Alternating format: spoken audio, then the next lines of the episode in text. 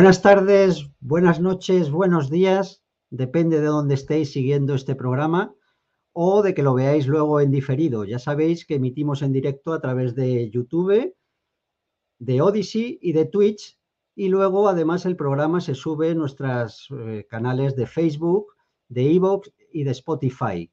Es decir, hoy habrá pues unas decenas, unos cientos en directo en cada plataforma y luego pues eh, serán muchos más los que, los que lo vean en diferido. Eh, sabéis que llevamos casi ya dos años haciendo estos programas y ahora yo he estado dos semanas sin hacer programa y he recibido muchos mensajes de mucha gente diciéndome, oye, ¿cuándo vuelves? ¿Cuándo haces los programas? Etcétera. Han hecho algunos mis colaboradores, pero bueno, algunos me pedían a mí si, si iba a volver pronto y en qué estaba. Bueno, ya sabéis que estos programas los hacemos casi por amor al arte, desde luego sin ánimo de lucro ni de convertirnos en youtubers famosos ni nada de eso, sino únicamente intentando llegar, llenar ese hueco que han dejado los periodistas de los medios corporativos, que es esa obligación que tienen de informar, de analizar lo que sucede en profundidad y de hacer una labor de crítica y control del poder. Viendo que eso lo ha abandonado el periodismo tradicional, pues decidimos dar el paso al frente y empezar a hacer unos programas analizando el horror de la situación, porque realmente la situación en el mundo y especialmente en España es dramática. Aquí tenemos unas clases políticas extractivas, unas auténticas castas parasitarias que medran a base de expoliar a la nación y que si y luego por otro lado tenemos pues eso los medios que no hacen su función que son simple propagandistas del poder del IBEX o de, los partidos políticos y luego tenemos, desgraciadamente, una población pues muy dormida, muy adocenada, muy anestesiada. Eh, ayer leía que España es el país del mundo con mayor consumo de benzodiazepinas, es decir, ansiolíticos, barbitúricos, etcétera. Quizás esto explica un poco esa abulia de la población, ¿no? Aquí estamos, nosotros decidimos dar el paso porque creíamos que ya no podíamos no hacer nada y que cada uno, es una situación tan grave en la que estamos, que cada uno tiene que dar de su parte lo que pueda para, para intentar enderezar esto porque nos vamos realmente al garete. Entonces, los que habéis esperado dos semanas a que yo volviera, pues ya os digo que hoy tenemos un programa que vale realmente por tres. Sabéis que el título que le hemos puesto es La realidad de la situación económica y cómo nos la están ocultando. Efectivamente, tenemos aquí a, yo creo, tres de los economistas más independientes que hay en España. Ya sabéis que la mayoría de los economistas, sobre todo los que veis que salen por la tele en los grandes programas, pues están al servicio del IBEX o del PSOE o del PP o de otros partidos, Podemos, Ciudadanos, incluso Vox. Eh, estos periodistas se han caracterizado por decir cosas que no le gusta al poder y son, eh, son periodistas, o se llamó, perdonad, estos economistas, eh, pues se han caracterizado por hablar claro, por explicar con paciencia a una población que generalmente no, no estamos muy puestos en temas económicos, de política, los españoles entienden poco, pero de economía ya no digamos. Así que sin enrollarme más, os voy, los voy a presentar porque tenemos un programa con muchísimos temas y vamos a intentar tratarlos todos y a ver si ellos nos pueden contar de verdad qué está pasando y nos pueden dar información que eh, os sea útil para tomar decisiones correctas dado los tiempos que se aproximan. Eh, tenemos con nosotros, el primero que voy a presentar es al queridísimo Lorenzo Ramírez, que es conocidísimo, no necesita presentación, evidentemente él, bueno, hace los programas de César Vidal TV, los, famosos, los famosos despegamos todos los días, de lunes a viernes, y los sábados esa maravilla del gran reseteo, bueno, programas que, que ni yo ni seguramente ninguno de los que nos estáis oyendo, pues nos perdemos nunca. Eh, darte las gracias, Lorenzo, por haber aceptado venir a este programa mucho más modesto que, los vuestros, con menos seguidores, pero que creo que tenemos un. en absoluto, en absoluto. Eh, eh, bueno, primero agradecerte, Cristóbal, ¿no? la invitación y, también extender el saludo ¿no? al, resto de invitados que ahora van a saber toda nuestra audiencia, aunque ya por las redes sociales hemos avanzado un poco, ¿no?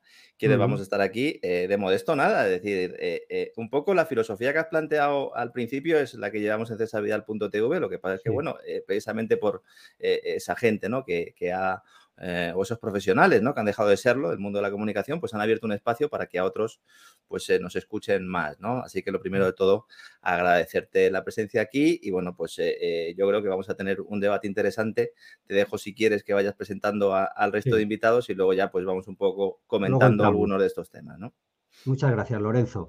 Pues al lado de Lorenzo tenemos también a Gonzalo Cañete, también mm, economista reconocido. Él participa en distintos canales. Yo le he visto muchas veces en un canal que se llama Área de Inversión y luego también pues, en redes sociales es muy activo. Y igualmente, él también ha aceptado nuestra invitación y agradecértelo, igual que a Lorenzo, que, que te hayas animado a venir aquí a contarnos de verdad qué está pasando y no los cuentos chinos que nos están contando de, de lo que ocurre, ¿no? Para que podamos tomar decisiones eh, conscientes e informadas. Gracias, por Gonzalo. Bienvenido. Gracias, Cristóbal, gracias. Y sobre todo me quedo con lo que has dicho y que ha remarcado Lorenzo, de que ese hueco que se ha dejado en los medios, de la información de calidad y contrastada que pueda servir y que al fin y al cabo creo que sería básicamente la profesión que tiene un periodista. Contrastar la información, evaluarla y darle al público una visión crítica de lo que oímos. Eh, y básicamente lo que estamos viendo en los últimos años es unas máquinas de repetición, son repetidores de información política que van dando. O sea, repiten el discurso, no lo cuestionan y es una auténtica vergüenza. Así que, bueno, humildemente tratamos de hacer lo posible.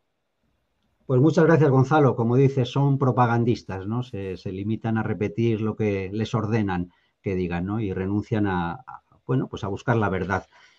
Por último, tenemos también como invitado a Diego Quevedo, que ya los que seguís este programa le habéis visto en varios programas, ha estado ya analizando con nosotros otras cuestiones y precisamente él es quien lanzó la propuesta de este programa. yo vi un tuit suyo que decía yo nunca rechazo invitaciones para ir a programas, he ido a varios de Cristóbal Cobo y me gustaría hacer un debate con Lorenzo Ramírez y con Gonzalo Cañete sobre la situación económica. Y entonces yo rápido escribí y dije, oye, yo lo coordino cuando, cuando queráis y tal. Y me dijo, pues escríbeles a tal. Y les escribí, escribí a Lorenzo y a, Gonzalo y mira, aquí tenemos el programa, todos amablemente dijeron, dijeron que sí, ¿no? Lo cual a veces es difícil, ¿no? Cuando no eres un gran canal que tienes ya cientos de miles de seguidores. Así que muy agradecido a los tres. Diego también eh, tiene su canal que se llama La Madriguera Económica, un blog con el mismo nombre y bueno, pues también os recomiendo, si no le seguís, que le sigáis porque da muy buena información económica que nos viene muy bien a todos. Bienvenido, Diego. Bienvenido a todos. Hoy es un orgullo para mí porque yo, eh, tanto a Gonzalo como a Lorenzo Ramírez, antes de dedicarme a escribir, eh, los seguía y los veía y para mí hoy es un orgullo estar aquí con ellos y yo creo que hoy el programa va a ser eh, superar las expectativas de la gente, porque yo creo que todos sabemos eh, la información, la que yo, la que yo tengo y, y, aparte comparto en redes sociales y en mi propio blog y en el canal ahora de YouTube, porque me animaron a hacerlo. Y de todos sabemos, eh, tanto Gonzalo como Lorenzo, que tiene una información que es espectacular y que en muchos casos, pues incluso está mal pagada porque es una información que es muy difícil de conseguir a, mí me pagan, a mí me pagan los rusos, en teoría. Estoy todavía esperando el cheque a ver si, a ver si viene, porque claro, no viene. Y yo quiero que venga, porque además, como el rublo ahora está funcionando, yo quiero que me lo manden en rublos. Yo no lo quiero ni en dólares. ni, en oro, que, te manden, que te manden oro, Lorenzo. 5.000 rublos por gramo, ¿eh? Ahora hablaremos de rublos y oro. Por último, quiero presentar también a, a, Héctor Martín, ya muy conocido también por los que seguís este canal. él es uno de nuestros colaboradores habituales está en Abu Dhabi, es nuestro gran experto en temas económicos, financieros y energéticos, y le he dicho, vente a echarme una mano porque tengo aquí a tres figurones que seguramente a mí va a haber cosas que se me escapen de economía y seguro que a ti no. Así que muchas gracias, Héctor, por haberte animado a participar en este debate con nosotros. Nada, gracias a ti, Cristóbal, por invitarme una vez más. Gracias a nuestros tres invitados, hoy, desde luego, invitados de honor. Eh, nuestra principal actividad en el canal es realizar análisis económicos, políticos y para eso siempre necesitamos buena información, la información que no se da en, los, medios, en los medios de masas, información que tenemos muchas veces gracias a nuestros tres invitados. Entonces, con la mejor información vamos a realizar el mejor análisis. Venga. Pues venga, vamos a ello ya directamente. Yo introduzco el primer, el primer bloque, entonces yo os iré haciendo preguntas y, os doy voz para que cada uno de vosotros responda a esas cuestiones. En esta primera vamos a empezar con este orden, Lorenzo primero, después Gonzalo Cañete, Diego Quevedo y Héctor. Eh, vamos a empezar contando qué es lo que nos están diciendo. Nos, está, nos han contado los políticos, los gobernantes, que bueno, nuestra situación económica estaba mal por la pandemia, pero que ya estábamos saliendo, que la cosa iba muy bien, pero que después se ha metido la guerra de Ucrania y entonces ya eso ha sido el bombazo para nuestra economía y que por eso tenemos la inflación que tenemos. Esto que ya sabemos que es un cuento, eh, pero me gustaría escuchar vuestro análisis de cuál es la causa verdadera de esa eh, inflación. Yo os he oído a veces a Lorenzo y a alguno de vosotros también, a Diego Gonzalo, hablar de que está relacionada con la crisis de 2008, etcétera. Bien, Vamos a entrar con el tema, porque hay muchos, pues vamos a empezar con el tema de la inflación. Esta inflación que tenemos ahora ya cercana al 10%, eh, ¿a qué se debe y qué podemos esperar? ¿A dónde se va a ir? ¿Va a seguir subiendo? Lorenzo, todo tuyo. Adelante. La inflación actual, eh, bueno, siempre, la inflación siempre tiene un, importante componente monetario, ¿no? Sobre todo después de lo ocurrido. Eh, eh, yo ya no iría a 2008 porque yo creo que la crisis de 2008 empieza a gestarse en la burbuja.com y, y, quizás el 11S es el elemento clave ahí porque si nosotros vemos los datos económicos de Estados Unidos ya en el último trimestre del, del año 2000, pues ahí ya lo que teníamos era indicadores de que venía un cambio de ciclo económico, ¿no? Después de los atentados de las Torres Gemelas, que evidentemente no vamos a entrar a comentar aquí, eh, pues se produce una expansión de gasto público muy importante y entonces empieza una huida hacia adelante que termina en 2008 con esa crisis mal denominada las hipotecas subprime, que es una crisis de expansión crediticia de libro, ¿no? de la que han podido estudiar, eh, bueno, pues la escuela austríaca quizás sean los que más se hayan centrado en este tipo de enfoque, pero otros muchos también, incluso keynesianos, ¿no? Minsky también hablaba un poco de esas, de esas burbujas especulativas, ¿no? Creadas en base a una expansión crediticia que no tiene ningún fundamento en ahorro real desde que en los años 70 desapareció ¿no? ese, ese patrón eh, dólar-oro. ¿no? Luego en 2008 no se permiten hacer los ajustes correspondientes, se vuelve a darle a la máquina de crear dinero de la nada y cuando llega la pandemia, ya estábamos otra vez en un momento de cambio de ciclo económico y cuando llega la pandemia se produce la mayor expansión de crédito artificial de la historia. En un año, es decir, es el año en el que se crean más dólares de toda la historia, pero no en comparación interanual, sino en comparación absoluta. Es decir, ¿esto qué implica? Pues esto implica fundamentalmente que se dopa la demanda, se droga a la demanda, se crea demanda artificial. Y cuando uno crea demanda artificial y la oferta no se puede adaptar a esa demanda artificial, porque además hay cierres, hay confinamientos, hay problemas en las cadenas de suministro, etcétera, etcétera, tienes un problema inflacionario estructural que no coyuntural. Y esto lo sabían todos desde el principio, ¿no? Pero a esto se le suma otro elemento, ¿no? No me voy a extender mucho, vamos a hablar mucho eh, eh, hoy todos, ¿no? Se le suma otro elemento fundamental y es el error de la política energética. la política de transición ecológica es una política esencialmente inflacionaria.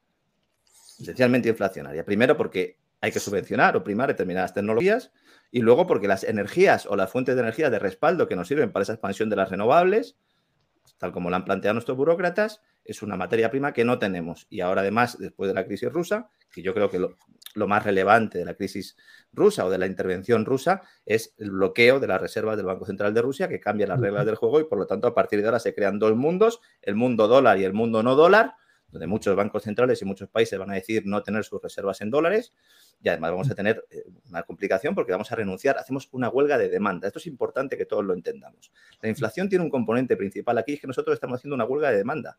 Le estamos diciendo a los rusos, no te vamos a comprar el producto. Entonces, si no se lo vamos a comprar a los rusos, se lo vamos a tener que comprar a otros. Y si se lo compramos a otros, se lo vamos a tener que comprar más caro porque hay una demanda que se reduce. Y al mismo tiempo, países como China, países como la India se van a beneficiar porque al haber huelga de demanda, el que oferta va a poder vender más barato a esos determinados países. Entonces, hay un componente inflacionario importante, pero que en algunas regiones del mundo, en ese nuevo telón de acero, sobre todo el componente energético no va a ser tan importante. ¿no? Todo esto ha generado también un alza de materias primas, un alza del precio de los alimentos. Bueno, pues vamos a, un contexto inflacionario estructural que vamos a ver cuántos años puede durar. Y, perdón, antes de terminar, es importante eh, precisar una cosa. Hay mucha gente que piensa que la banca central puede ahora, subiendo tipos de interés, detener el proceso inflacionario. Yo no lo creo. No lo creo primero porque hay factores externos que no tienen que ver con política monetaria y en segundo lugar porque es que van muy tarde ya. O sea, ese tren ya pasó hace mucho tiempo. Estamos ya en el andén, estamos esperando el, tren, se ha hecho de noche, el tren ya pasó hace mucho tiempo. Nosotros estamos con nuestra maletita y pensando que todavía podemos hacer algo. ¿no? Grosso modo sería esa un poco mi visión. Gracias por ese resumen. Luego entraremos en cada uno de esos puntos que has citado de la guerra de Rusia, lo del cambio de rublo oro, el tema de la política energética y de, y de la pandemia, ¿no? por lo que he entendido, esto era hasta cierto punto previsible y quizás los políticos no, no, han hecho nada. O sea, eh, juegan al cortoplacismo y dicen, bueno, como no hemos hecho nada y ahora tenemos aquí una inflación, pues le echamos. Hay, hay, un componente, hay, un componente muy importante ahí que hay un incentivo muy perverso, ¿no? El incentivo perverso es el político, si detiene la fiesta, si le dice al DJ que deje ya de poner temas en la discoteca, la gente se le tira encima. Y según va pasando más tiempo, ¿eh? el nivel de hartazgo que puede tener la población cuando vayas a detener la fiesta es mayor. Entonces, si tú no detienes esa fiesta cuando estás en, un proceso expansionario, luego viene un ciclo económico, si tú vuelves a dopar la, demanda de forma artificial y sigues haciéndolo, cada vez la caída es mayor y el incentivo para detener es aún mayor. Entonces, ese es el problema. Nos ha llevado aquí una situación de incentivo político, de incentivo perverso, como estudiaba Buchanan con la teoría de la elección pública. El político tiene su incentivo principal, es ganar elecciones y punto. Le da igual ¿eh? lo que suceda dentro de 10, 15 o 20 años. Y eso es un problema, evidentemente. Gracias, Lorenzo. Pues, pues te escuchamos, Gonzalo, lo que tienes que decir sobre este primer punto de, esa, inflación desbocada, cómo, cómo, lo ves tú, cuál es la causa y hacia dónde va. Adelante, Gonzalo. Estoy totalmente en la línea de todo lo que ha dicho Lorenzo. O sea, si tuviese que hacer una cronología de cómo hemos llegado a este punto, eh, iría por el mismo lado. O sea, la parte que genera un shock a quien lo escuche es saber que en, un año, desde que llegó la pandemia, duplicaron el balance de la Reserva Federal, duplicaron la cantidad de dólares que circulan por la economía, inundaron los mercados financieros, porque no hay que olvidar que el dólar es la moneda mundial. El dólar impregna al resto de mercados del mundo entero. Eh, cada vez que imprimen un dólar, lo sueltan al mundo. Por lo tanto, es un país que tiene un privilegio, que es que puede fabricar el dinero con el que paga sus deudas. Y ese es el privilegio que tiene, como, como ha dicho eh, eh, Lorenzo, desde que se abandonó la conversión fija entre oro, reservas de oro y dólar. O sea, desde que hicieron eso, decían, bueno, ¿y cómo mantenemos esto? Bueno, fácil con el petróleo.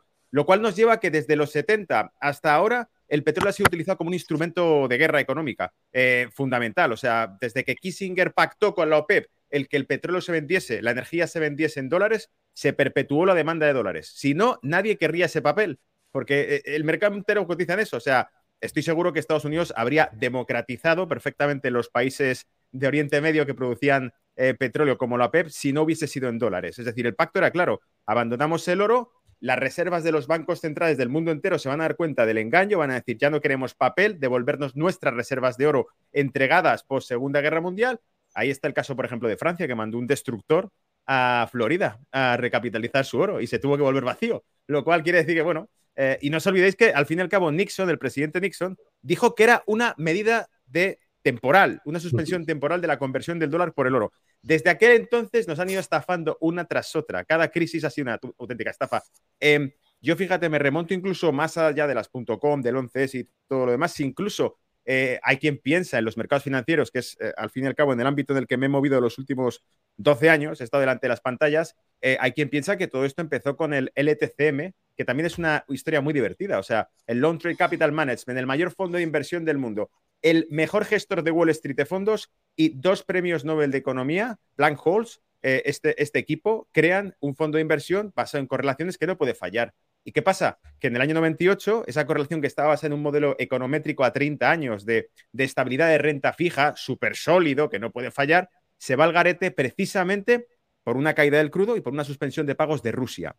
Que por mm. cierto, el esquema se repite idéntico en cuanto Rusia, llegado eh, el año 2011, las primaveras árabes que hubo, eh, se lió gordísima en Libia, se lió gordísima en Siria, se extendió, se iba a extender hacia Irán y de repente vimos que aparecía en escena Rusia eh, con una base marítima en una base militar marítima en Siria y dijo, bueno, no se puede bombardear Siria.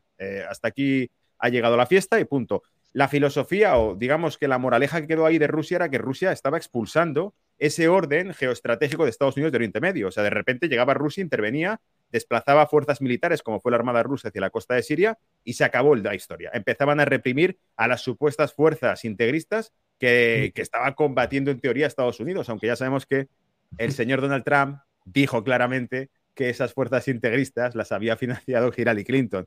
Porque se lo dijo en, la cara. ¿Os acordáis del debate que hicieron de, Menos mal, dijo Hillary Clinton, menos mal que no tenemos a alguien tan temperamental como Donald Trump en la presidencia. Y la respuesta que dio el tipo fue, claro, porque si fuese así, tú estarías en la cárcel. Ah, o sea, e, es, increíble. De acuerdo, de em, acuerdo. entonces, eh, básicamente, yo creo que el, todo ha girado en torno a lo que comentaba Lorenzo, por ejemplo, la moraleja de todo esto, y si lo tengo que sintetizar, es el petrodólar, el fin del petrodólar, porque todo lo que han conseguido hacer durante las últimas décadas se ha basado en el uso del dólar y la estabilidad del, petróleo. Es decir, se utilizaba el petróleo como llave o como palanca para amortizar las inyecciones masivas de liquidez que iban haciendo ellos. Eh, lo hemos visto en 2014, Arabia Saudita colabora con Estados Unidos tumbando el precio del crudo. Em, y eso trajo, se buscaba un default de Rusia, un impago de Rusia, un hundimiento del rublo como ocurrió pero en 2015 había un pacto, justo al finales de 2014 se empieza toda esta guerra energética contra Rusia, China interviene, eh, da apoyo financiero al rublo a cambio de un pacto, ¿os acordáis? La venta de gas licuado a China, el mayor contrato que jamás se había firmado, y el respaldo del rublo del mercado financiero a cambio de que se comercializase el gas licuado para China en yuanes. O sea, todo esto está relacionado y siempre se utilizan las mismas herramientas. La energía como medio para llegar a esa guerra energética. Ahora se ha repetido la misma historia. Ahora hemos visto cómo, eh, bueno, eh, imagino que esto lo comentaremos más adelante, pero lo, más divertido de todo lo que estamos viendo es que las reservas estratégicas de, Estados Unidos se están sacando al mercado para tratar de enfriar esto, porque el activo más inflacionista que existe es el petróleo. Básicamente impregna todos los activos. Em, cuando sube el precio del combustible, todo lo que se transporta adquiere mayor peso. Uno de los análisis que hicimos cuando empezó todo esto ah, fue con la pandemia, me refiero. Fue el índice Dry Baltic, que lo pusimos en el blog de Brújula de Mercados eh, para que mostrásemos realmente los costes que estaban hundiéndose del transporte marítimo, para mostrar que realmente se estaba produciendo una crisis de suministro ya entonces. Es decir, y, yo tengo la sensación de que no se puede ser tan torpe. Es decir, esto no es que se nos ha ido de las manos, eh, llegó la pandemia, llegó un estímulo fiscal desorbitado y duplicamos el balance de la Reserva Federal sabiendo perfectamente desde el año 2019 que tenían que reducirlo. Eso lo sabían porque eran la medida que tenían hecha. En 2019, si hacemos memoria, lo que estaban haciendo era plantear cómo se iba a reducir ese balance, lo cual trajo además un encarecimiento forzado del dólar. Todo esto lo sabían. Entonces, para mí, lo que ha ido ocurriendo desde ahora no son accidentes. Incluso lo que estamos viendo ahora, lo de la guerra, me parece que es también el colmo porque estamos viendo que es el pretexto necesario para justificar la catástrofe a la que nos están empujando desde el punto de vista económico y fiscal. O sea, no solo me hablo del tema monetario de la Reserva Federal, hablo del tema fiscal también. Gracias, Gonzalo. He entendido que, ves que hay detrás una agenda, más que una serie de sucesos concatenados que desgraciados que nos han llevado a esta situación. Luego entraremos en ello. Quiero dar la palabra a Diego a ver qué, añade ¿no? a toda la muchísima información que ya habéis dado en vuestra primera intervención cada uno. Adelante, Diego, te escuchamos pues sumado a todo lo que contaron Gonzalo más Lorenzo, que estoy de acuerdo, eh, justo en el eh, que habló Gonzalo lo de Long Capital Management. Eh, pues durante, esa, durante ese momento tuvimos la crisis de las divisas asiáticas y por ahí estaba un tal señor Soros implicado, un tal Jeffrey Sachs, que a todos nos, a todos los nos suenan, y donde se fue un poco todo lo que es el, el mundo financiero se fue a, se fue enfocando a las finanzas conductuales. Después, eh, que básicamente lo que estamos viendo y lo que yo pienso es una pata de una crisis eh, de sistema que es primero con eh, crisis de divisas asiáticas.com 2008 con la subprime y a partir del 2008 se aprecia como los, los, diferenciales de, los swaps de, de, bonos a 30 años más los rendimientos de los bonos a 30 años cómo caen totalmente por debajo de cero la proporción, indicando que la economía está totalmente rota y muy debilitada. Entonces, ¿qué está ocurriendo? Que estamos en una economía que está rota. Desde el 2008 fue el momento en que se rompió la economía. ¿Qué ocurre? Que los bancos centrales, si nos fijamos, vemos en todas las subidas, desde la subida de tipos de Paul Volcker, vemos cómo cada subida de tipos que se hace, eh, cada vez eh, hace falta subir menos los tipos para que, eh, para que la economía caiga. Entonces, lo que estamos viendo es una economía que está, un sistema monetario que se empezó a romper, que es eh, básicamente eh, este fin de semana leí un artículo de, de Russell Napier que habla de que vamos a una desglobalización, vamos a un proceso de ruptura de la globalización a una desglobalización en un proceso donde vamos a tener dos bloques, un bloque occidental y un bloque que, va a liderar China-Rusia donde eh, estarán eh, sus países satélites, los BRICS, países de, asiáticos, y como vemos con, lo que ha hecho China durante años, porque los chinos son de ir planificando todo muy, muy, muy poquito a poco, se han ido mediante acuerdos comerciales, que es el, el cinturón una ruta, pues dominando todo lo que es África, todo lo que es Sudamérica y asegurándose, pues los chinos ya eh, sabían, eh, estaban buscando cómo atacar a Estados Unidos, porque esa es su función, eh, ser la potencia hegemónica por encima de Estados Unidos. Entonces fueron, sabían que las materias primas iban a ser fundamentales de aquí al futuro y fueron poquito a poco, pues sigilosamente, pues operando. de la inflación, pues si nos fijamos, la inflación básicamente, eh, la Reserva Federal, ¿qué hace? La Reserva Federal no crea eh, en sí, no crea los dólares, el crédito. Lo que hace la Reserva Federal es crear reservas denominadas en dólares. ¿Vale? Que esas reservas denominadas en dólares, que son lo, que, lo que hicieron con las QTs, hasta el momento porque no hubo un shock como hemos, tenido con la pandemia, pues eh, lo que pasaba por efecto Cantillon, esas reservas no iban, a, no iban a, a perseguir bienes y servicios en la economía real, se quedaban dentro del sistema financiero, como vemos, las bolsas subiendo, bonos subiendo, eh, todo tipo de activos subiendo. ¿Qué ha ocurrido? Ha venido la pandemia todo lo que comentó Lorenzo Ramírez, de toda la agenda política 2030, de todas estas historias que le interesa a, mm. todos los oligarcas financieros que sabemos, desde Soros, Bill Gates, etcétera, etcétera, pues provocó que los gobiernos, pues eh, por la fuerza, hayan tenido que, eh, mucha de esa creación con las QES, pues pasarlo a, los ciudadanos, ¿vale? pasarlo a, la economía, a una economía que persigue bienes y servicios.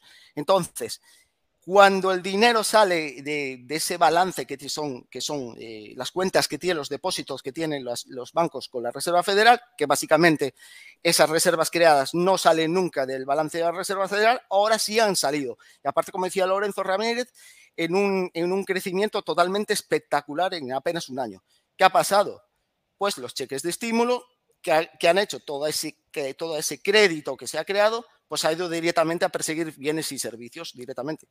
Todo lo que han creado eh, con la Agenda 2030, pues está provocando que, al haber más crédito eh, creándose con el PIB eh, totalmente estancado o incluso decreciendo, como hemos visto, pues está provocando que haya una velocidad de crédito más alta frente a unos bienes y servicios con las economías totalmente cerradas, que las cadenas de suministro colapsadas, el crédito sube mucho más rápido en velocidad que los bienes y servicios que se crean y ese desequilibrio aún por encima va a, precisamente va dirigido eh, la mayoría de ayudas va pues a, empresas y ciudadanos.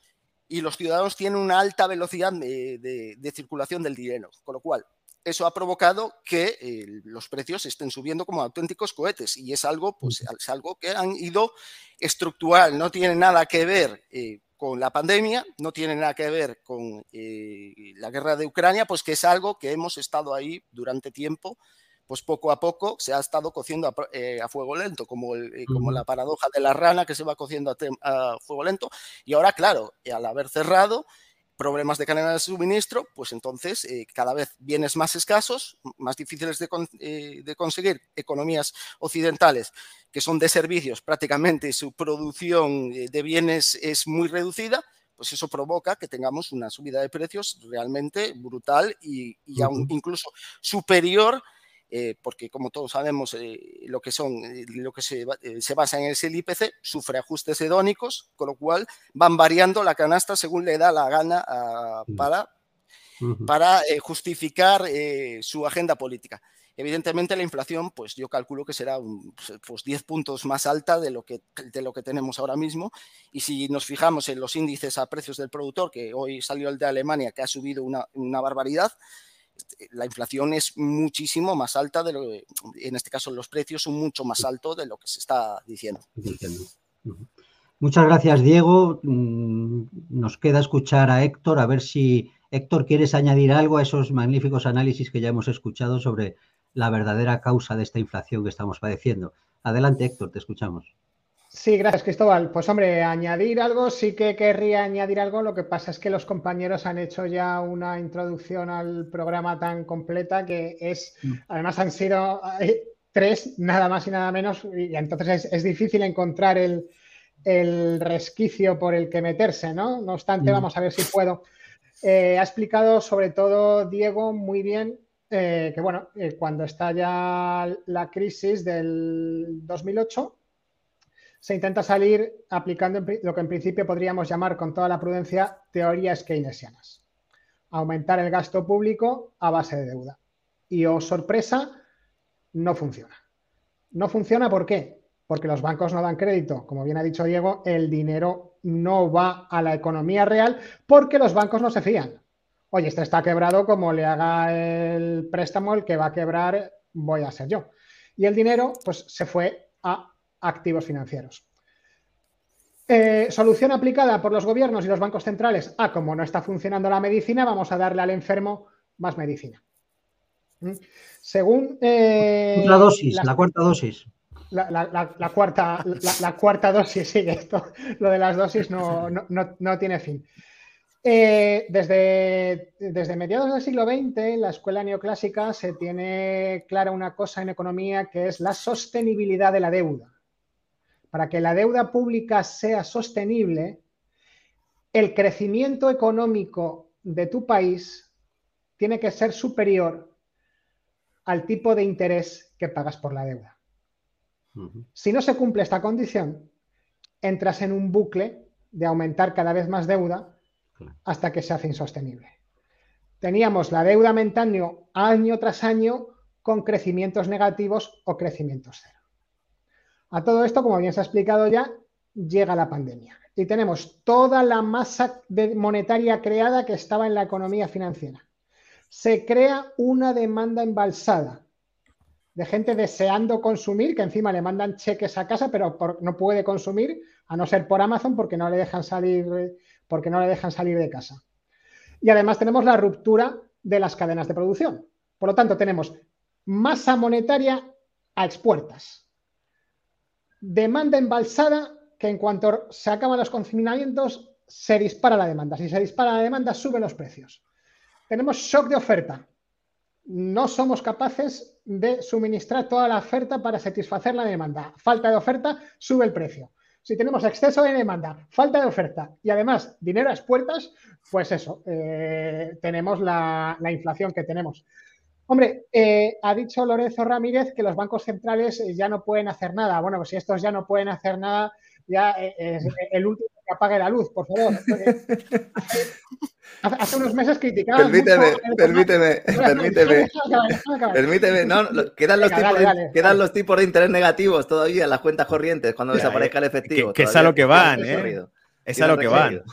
Es verdad, es, es, el último, es, es el último recurso. Sí. Eh, entonces, eh, hace unos meses que criticábamos a Erdogan porque con una inflación galopante mantenía los tipos de interés bajos. Bueno, tampoco es cuestión de que hagamos nosotros igual. Bien es cierto que, como decía Lorenzo, la política de incremento de tipos de interés tendría que haberse empezado a realizar hace mucho tiempo, pero hombre, mm, más vale tarde que nunca. Lo que está claro es que seguir con los tipos de interés en el 0% es mucho peor que empezarlos a subir de manera inmediata, independientemente de que una subida de tipos a estas alturas no vaya a ser, no vaya a ser la, solución. la panacea. Se ha hablado también del cortoplacismo de los mm, políticos. Sí, un político que diga que está preocupado por el cambio climático porque lo vamos a pasar dentro muy mal dentro de 50 años, no cabe duda de que no está diciendo la verdad. Y a todo aquel eh, que se crea lo que dice ese político, evidentemente no sabe una palabra ni de política, ni de actividad solar, ni de, ni de nada de nada. Eh, estas son las consecuencias a las que nos ha llevado la hegemonía cultural, sobre todo en Europa Occidental, que no es otra que la socialdemocracia, ¿eh? que nos lleva a la disminución del crecimiento de la población y a la destrucción de los valores tradicionales y a la destrucción de la familia. Tú no te preocupas de cuidar a la familia que el Estado cuida de ti. Ay, amigo, qué peligro tiene eso. El Estado no es Dios. El Estado no es Dios. Al Estado hay que ponerle límite.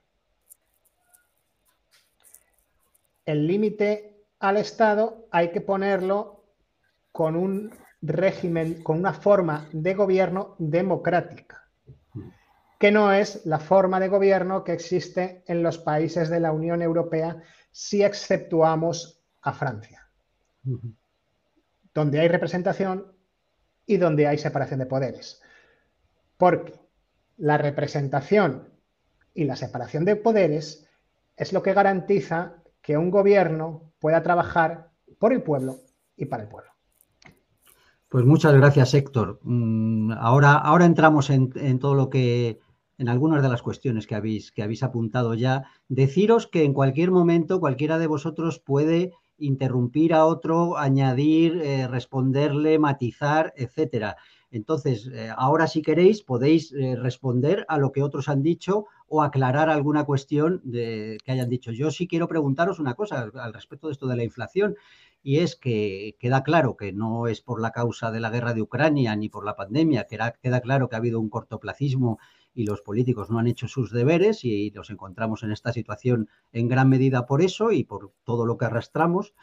Pero entonces, ¿por qué, por ejemplo, en España tenemos una inflación o un IPC del 10%, que como bien ha dicho Diego, es falso, es mayor, yo llevo mi economía doméstica y yo veo que, llevo mis hojas de Excel, lo hago en plan usuario, igual que también llevo la de la empresa que tenemos mi mujer y yo, que es una editorial de libros, que es heroico en estos tiempos que eso sobreviva, pero bueno, va sobreviviendo.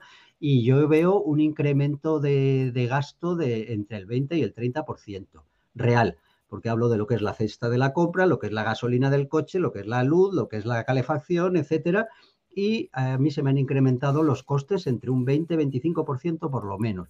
Por lo tanto, estoy de acuerdo con Diego que ese IPC, bueno, pues no sé cómo lo calculan, pero desde luego no es real, es superior.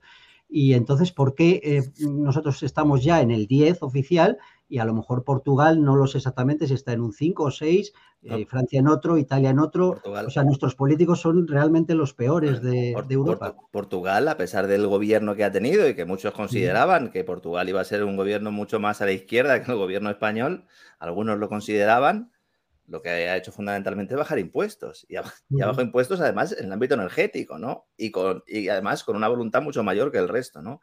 Hay que tener en cuenta que el IPC es una variable burocrática. Es decir, esto lo decide un, comité, un politburo que determina lo que es la cesta de la compra, ¿no? Es fundamental determinar no solo el precio de los bienes y servicios o de la famosa cesta de la compra, sino también no solo de los activos financieros que lo han comentado aquí, solo hay que ver la evolución de la bolsa de Estados Unidos para ver cómo ese dopaje, esa inflación se ha producido, sino en el tema inmobiliario. En España no somos muy dados a realizar inversiones eh, arriesgadas. De hecho, la forma de ahorro tradicional ha sido el depósito a plazo fijo. En el momento en el que se intervienen los tipos de interés, se ponen en mínimos históricos, se hunden, a la gente no le dejas una alternativa conservadora, aunque los bancos han engañado a todo el que han podido y les han colocado unos fondos de renta fija, que ya me río yo, ¿no? Del, renta fija, ¿no? Esto Gonzalo además lo sabe bien, ¿no? Porque lleva mucho tiempo ahí viendo cómo cometen estos señores sus fechorías, ¿no? Y entonces, bueno, pues eh, no hay una alternativa. Entonces, ¿qué hace el español? Se tira al ladrillo. Es decir, estamos en otra burbuja inmobiliaria. Eh, hay gente que sigue diciendo y defendiendo que no existe esa burbuja inmobiliaria. Pues miren los indicadores. es decir, es que yo de verdad, eh, yo viví la crisis de 2007-2008 en el periódico Expansión, cuando Caruana era el gobernador del Banco Central, que decía que había una cierta sobrevaloración de los activos inmobiliarios. Y yo escribí un artículo en 2006 o algo así, diciendo que viene el lobo del ajuste inmobiliario mirando un poco cómo era la evolución del cemento, ¿no? Y a mí me metieron en una habitación, como en la Gestapo, me pusieron un foco en la cara, el director y subdirector del diario Expansión, y me dijeron, pero chaval, ¿tú no te has enterado que los precios de los pisos no bajan? Eso es completamente cierto. ¿eh?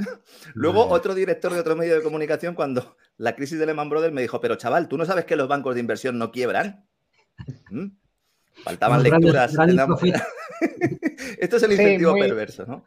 Muy buena, muy buena la del cemento. Eh, yo por aquella época, Lorenzo, estaba recién salidito de la universidad y me dedicaba a hacer agujeros en la M30. Teníamos ahí ¿Trabajabas, trabajabas en, la, pirámide de Gallardón? ¿Trabajabas? Sí, sí, ahí, ahí. y eh, a mí me lo, eh, pues sí, los que primero me lo dijeron fueron los cementeros, los que venden cemento. Ojo, Héctor, que viene crisis, que viene crisis gorda. ¿eh? Que en España los primeros que lo notamos somos nosotros que nos están bajando ya las previsiones de producción que vamos a empezar a cerrar plantas. Agárrate, ten mucho cuidado que la que viene es muy gorda. Eh, en aquella época el, consumo nacional de cemento era un indicador muy, muy importante. Respecto a la burbuja inmobiliaria, bueno, es que no, eh, yo que soy un pequeño inversor también en, en Madrid, de, de Buy to Rent, eh, bueno, si miramos las principales páginas inmobiliarias, sobre todo de un año para acá, los precios no han hecho más que subir. Todavía no están al nivel de la burbuja inmobiliaria, pero van camino de estarlo. Y toda burbuja acaba explotando y cuando explote esta burbuja va a pillar a la economía española en una situación mucho más débil, mucho más débil que en el 2008. Y ya con ningún cartucho en la recámara, con todo el arsenal gastado. Sí, el, caso, el caso además del, eh, perdona, eh, eh, Gonzalo, ya, te dejo, el caso además del tema inmobiliario, que es un poco por lo que lo estaba comentando yo en relación con la pregunta de la inflación, eh, sí que es, es, un poco distinto a lo que sucede en Estados Unidos y lo que explicaba muy bien Diego, ¿no? De cómo las reservas de los bancos centrales de alguna manera se quedan ahí congeladas. Van solo a Larry Fink, a BlackRock, van a Vanguard, van a State Street, van a Fidelity, que ellos hacen sus fechorías, hacen ahí sus enjuagues. Además, son ellos los que deciden los ETFs que hay que comprar, con lo cual el zorro cuidando la gallina estupendamente. Pero en el caso de España, sí que se ha trasladado una parte de esa creación eh, eh, de dinero. precisamente al activo inmobiliario, ¿no? Porque era, era el, el único sitio, ¿no? Donde, donde se, le indicaba al, pequeño inversor, pues mira, mete ahí tu dinero, ¿no? Y eso, bueno, pues ha generado un efecto inflacionario. ¿Qué pasa? Que eh, mucha gente no lo sabe, pero el precio de la vivienda per se no está incluido en el IPC. En el IPC están incluidos algunos servicios asociados a la vivienda, pero no están incluidos esos activos. Y como esos muchos más, entonces efectivamente hay una inflación ahí oculta. Yo iría a los precios industriales, como también ha dicho Diego, para fijarnos un poco en, qué niveles estamos y estamos en niveles más cercanos al 20% que, al 10%. Y, yo simplemente lo que iba a añadir es, eh, por ser malo, eh, y señalar un poco el, origen de todo lo que tocamos, al fin y al cabo, hay que apuntarlo bien, ¿vale? Y Lorenzo ha, dejado por ahí eh, caer el tema. Y, es que al fin y al cabo, el, que está detrás siempre de cada crisis es el sector financiero. Es una realidad. Es una auténtica realidad. Entonces, cuando hablamos, por ejemplo, de la burbuja de las inmobiliarias, lo que, lo que la detona por lo que explota, que es por la sobrevaloración de ciertos activos, activos inmobiliarios que no valen lo que realmente valen. Pero ¿quién los sobrevalora?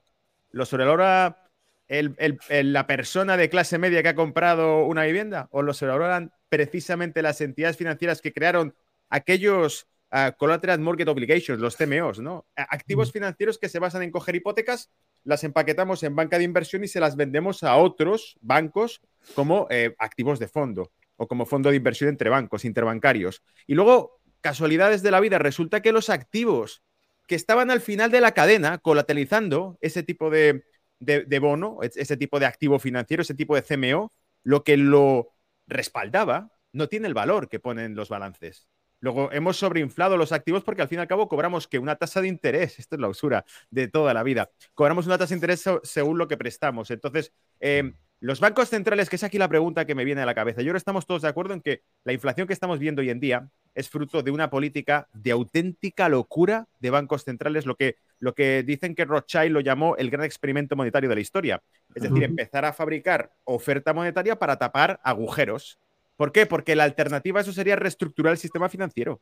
Y nadie se quiere meter con eso. Pero no ahora, sino que llevamos décadas. Incluso si nos ponemos históricos desde la fundación de la Reserva Federal. En, realidad, en, realidad, lo que habría que reestructurar es el sistema monetario por completo.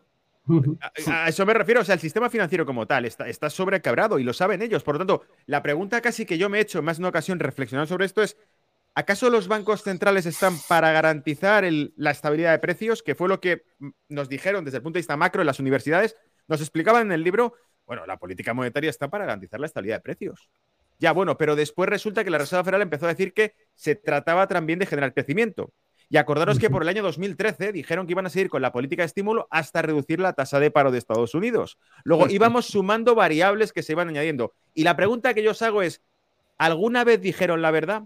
¿O quizá los bancos centrales están para sostener para sostener un sistema financiero quebrado desde hace mucho tiempo. Es decir, todo lo que hemos visto son que la inyección monetaria que se hace, como ha comentado Héctor, como ha comentado Lorenzo y como ha comentado Diego, no está enfocada a que el consumidor final tenga acceso a crédito, a que las empresas tengan acceso a crédito, que al fin y al cabo es el tejido económico real, es el real, es el tangible. Las familias consumiendo, restaurantes, cines, ocio, eh, vivienda, eh, vehículos, eh, las empresas accediendo a crédito para contratar más gente, invertir en capital, expandir negocio. No. ¿La liquidez dónde va?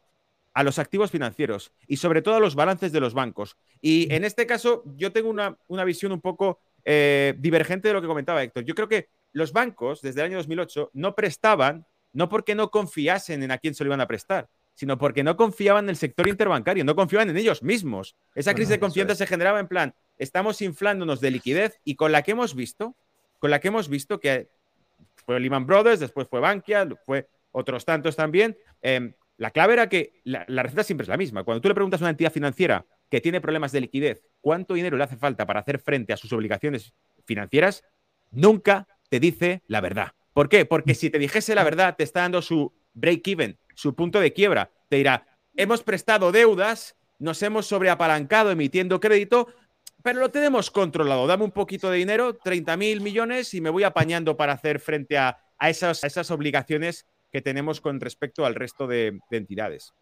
Mira, Gonzalo, ¿sabes lo que me dijeron ya en mi banco? Hará ya como cosa de 10 años. Héctor, si te quieres llevar el dinero aquí, llévatelo. Porque mira, yo hace 10 años, yo hace ya dos años que no tengo objetivos de captación de pasivo. Es como, no quiero, no me hace falta que la gente venga aquí a depositar mi dinero, no sabemos qué hacer con él. Nos roban en el Banco Central cada vez que lo depositamos. Exacto, exacto. De confianza, o sea, pero no, pero eso no tiene que ver con el, con el interbancario. O sea, eso era como que, que, si te lo llevas, llévatelo, por favor, no, no me traigas más dinero. Y ya fue cuando le dije yo, no quiero decir nombres aquí, le dije, oye, esto, esto va a acabar muy mal. O sea, en el momento en que tú llegas al banco y el banco te dice, no, no, me traigas dinero, llévatelo, llévatelo a casa, llévatelo por mí. O sea, e, eso ya es el mundo al revés. O sea, ¿hasta, dónde, ¿hasta dónde hemos llegado? Pero te estoy hablando que ya esto era hace 10 años. Sí, sí. te pongo un ejemplo. no, no, no, no, no me lo puedo creer. Te pongo un ejemplo, Héctor. Te pongo un ejemplo. está todo tan absolutamente tan tergiversado que esto ya no hay quien lo arregle. Pero, pero está, hecho, el desastre, El desastre siempre va por delante de. Yo no sé si está hecha aposta o, no atribuyas a la maldad humana lo que pueda ser atribuido a la estupidez y a la inutilidad. Nadie está tan los, los, modelos de los bancos centrales siempre van por detrás de la realidad. O sea, siempre van intentando desarrollar modelos que sean capaces de explicar la nueva situación. Nunca tienen modelos capaces de prever con suficiente exactitud lo que va a pasar. Por lo tanto, siempre lo hacen mal. Yo creo, yo creo que todas las crisis, todas las crisis. Adelante. Adelante, Gonzalo. Yo, pienso que, eh, para que veas por qué pienso que sí que van incluso por delante de todo lo que va ocurriendo. Mira, todas las crisis financieras que hemos vivido, me remonto incluso a las previas a la fundación de la Reserva Federal, son siempre el mismo esquema. Una expansión de liquidez, una contracción repentina y una consolidación de todos los negocios desde el punto de vista financiero, porque los bancos grandes absorben a los pequeños, como desde el punto de vista de la economía real. Grandes grupos acaban absorbiendo a pequeños negocios, a negocios familiares. Lo que hemos visto en la pandemia es lo mismo. La crisis que vimos en 2008, que golpeó al sector inmobiliario, produjo un incremento de liquidez, es decir, lo de siempre, aumentar la oferta monetaria para tapar esos agujeros y que no quiebre todo, todo el sistema. Bien, vale. ¿Dónde se va esa liquidez? Lo hemos dicho antes. Bonos cotizando con tasa de interés negativa. Nunca la economía real, sí, correcto. Claro, pero me refiero, cuando vemos que los bonos, para que la gente nos entienda, cuando un bono cotiza con tasa de interés negativa, significa que su precio está desorbitado. Es decir, que la demanda que tiene de bono es tan irreal que tú pagas por prestar. Y como ningún, ser, ningún ser racional, ningún ser racional pagaría por prestar dinero. Yo no le voy a pagar a alguien eso contradice 5.000 años de historia de las finanzas. Claro, entonces. Y, cuando, ya, cuando ya tocamos palos tan firmes en la historia de la humanidad, o sea, estamos, estamos tocando donde no se debe tocar. ¿eh? Eh, está claro. ¿Y, quién, quién, crea esto entonces? Si, si, un ser racional no invertiría en un bono que da, que te cobra por prestar dinero, un ser racional, nosotros no lo haríamos, probablemente nos parecería un mal negocio, pero no nosotros, incluso cualquier persona que, que no sea del ámbito económico, le dices, oye, préstame 100 euros que te cobro 5 por prestármelos. Y te dirá, tú eres tonto. Es decir, nadie, nadie entra en esa lógica, excepto que todo ese prestamista que está detrás de esto son los bancos centrales que están reflotando eso. La, la, la siguiente burbuja se ha trasladado desde las .com a los bonos de deuda. Y ya lo dije en su momento, pero es que es, cada vez es más, eh, más, eh, eh, más evidente. Cuando el Banco Central Europeo desconecte la compra ilimitada de deuda en Europa, de los estados, reventará todo. Es decir, porque no pueden, tú no puedes decirme que el bono alemán cotiza exactamente igual que el bono español cuando la tasa de paro es mucho más alta en España, cuando el sector industrial de España no tiene nada que ver con el que tiene Alemania. Es decir, hay una serie de variables macro que han hecho mm. que antes de toda esta demencia, antes de todo este espectáculo eh, de, drogadictos, de monetarios que han hecho, antes de que todo esto empezase, había diferencias, había eh, en las variables macro de Alemania reflejaban números distintos a los de España. Hoy en día está todo unificado, ¿por qué? Porque es ficticio, es virtual, está súper intervenido. Y como está súper intervenido, en el momento en el que el Banco Central Europeo ya se queda, como, como decíais al inicio, se quedan sin cartuchos se quedan sin cartuchos. Ya no tienen más medidas porque la tasa de interés está tan baja que ahora, como tú indicabas, Héctor, subir la tasa de interés. Sí, pero hemos dicho también que ha aumentado la deuda. Lo que van a hacer es pegar el último tiro de gracia al cadáver de la economía, porque una vez que sube la tasa de interés en una economía sobreendeudada que España ha pasado del 90 y pico por ciento y nos costaba reducirla al 120 aproximadamente. O sea, es una auténtica locura y Estados Unidos casi al 140 que hay quien dice que oficial, es oficial, exactamente. Luego, eh, en cuanto suban los tipos de interés, es el tiro de gracia que nos van a meter. Pues eh, Héctor me ha pedido palabra, pero quería, Diego no ha intervenido en esta, en esta ronda, vamos a darle palabra a Diego y luego Héctor comentas lo que, lo que quieres.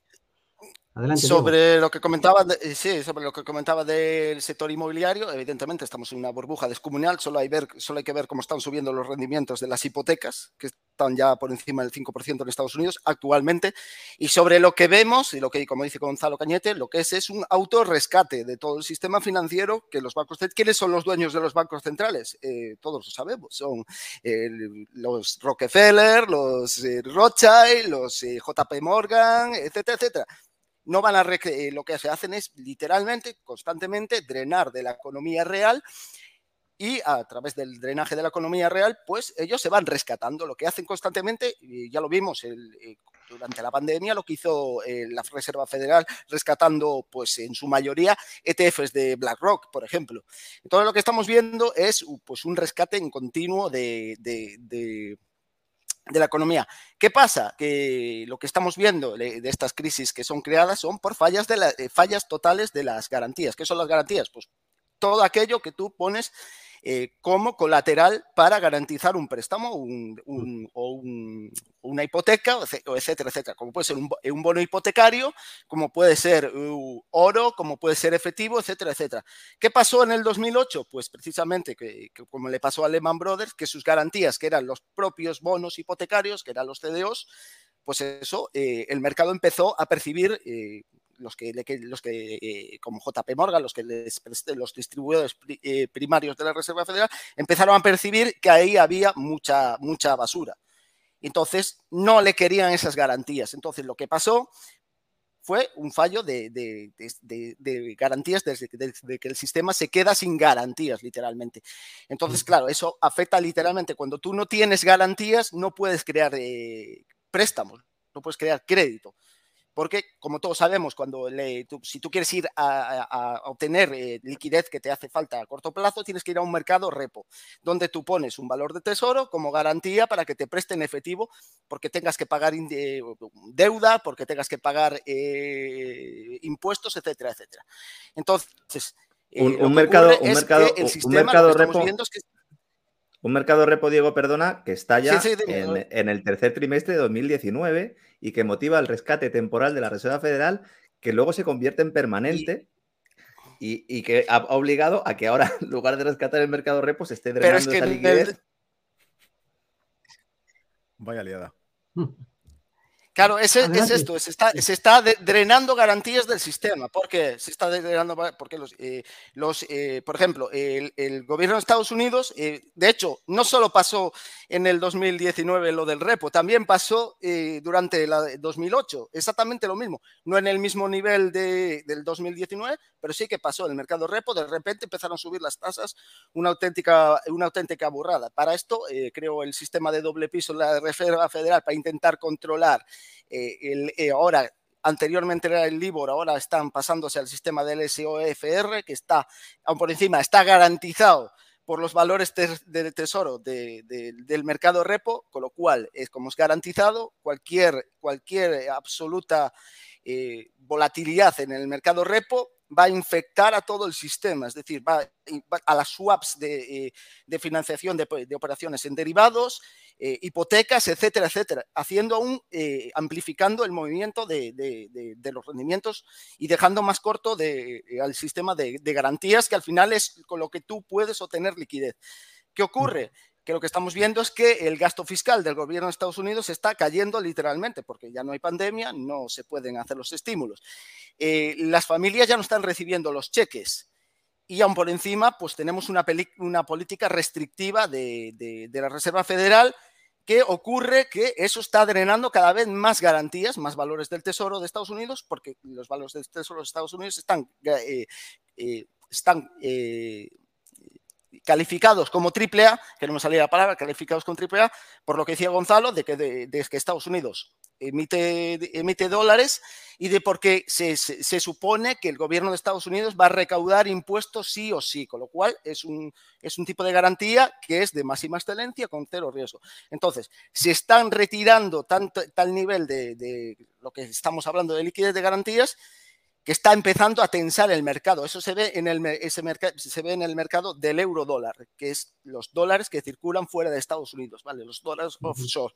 Está viendo cómo se está cayendo, se está cayendo la liquidez, incluso se está viendo cómo eh, incluso los repos, hay fallas de repos, es decir, tanto en la entrega del valor del tesoro como a la entrega del efectivo, pues no están empezando a cumplir porque hay problemas de liquidez y porque están viendo que esos valores del tesoro a futuro se van, eh, se van a volver eh, valiosos y eso incluso está creando eh, menos, menos garantías disponibles en el sistema. De hecho, hace poco vi yo eh, que en el, sistema de, doble piso de la Reserva Federal, que es el que garantiza la estabilidad de los tipos de interés, vemos como las letras del Tesoro a cuatro, a cuatro semanas están totalmente por debajo del piso de la, de, la Reserva Federal, que son los intereses de, los repos inversos.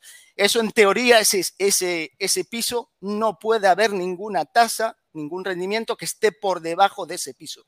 Entonces, eso es una anomalía peligrosa que nos está diciendo que, los, diferentes agentes del mercado están percibiendo un riesgo, que se está acercando un riesgo enorme eh, en la economía y que es una crisis que ya se empieza a notar de, liquidez con ya varios indicadores de estrés eh, bancario empezando a subir, a subir los rendimientos y ya se está viendo eh, en eh, los bonos hipotecarios, como las, las hipotecas, como está empezando a subir los intereses, y lo que estamos viendo es eso, un, drenaje absoluto de, liquidez, y siempre es lo mismo, siempre es el, mismo. Y esto es, eh, ¿por qué ocurre esto? Porque es una devaluación, se produce una devaluación de activos, de ciudadanos, de, de gobiernos, etcétera, y donde estos, eh, todo este entramado financiero que todos conocemos aprovechan su, eh, fortaleza eh, financiera para cada vez adquirir más recursos, tener más, más influencia en los países a través de, como comentábamos, a través de la deuda. Y eso es lo que hacen, lo que están haciendo poquito a poco y, es a lo que estamos yendo ahora mismo. Se queda, se queda en la economía real con esa, con esa técnica. Efectivamente, van, van, absorbiendo, eh, eso es algo que eh, en el libro de, que dice que muy, muy, lo explica muy bien John Perkins en Confesiones de un gasto económico, cómo se utiliza la deuda para expoliar a los países y, y, quitarle recursos. Y es algo que estamos viendo que ahora está pasando en la Unión Europea y que, que es evidente que todo, pues, eh, todo ha sido pues, una agenda que, sea, que viene ya de, no, no, es de ahora, ya es de, décadas, de, y estamos hablando de incluso con el Club de Roma, con el trilateral, etcétera, etcétera. Gracias, Diego. Le doy la palabra a Héctor que quería comentar algo sobre lo que habéis dicho y después ya pasamos a otro bloque porque son muchas las cosas que eh, luego hablaremos de esto que habéis hablado también de ese fin de compra de deuda por el Banco Central que va, va a dar seguro que intervenciones muy interesantes. Adelante, Héctor, te escuchamos.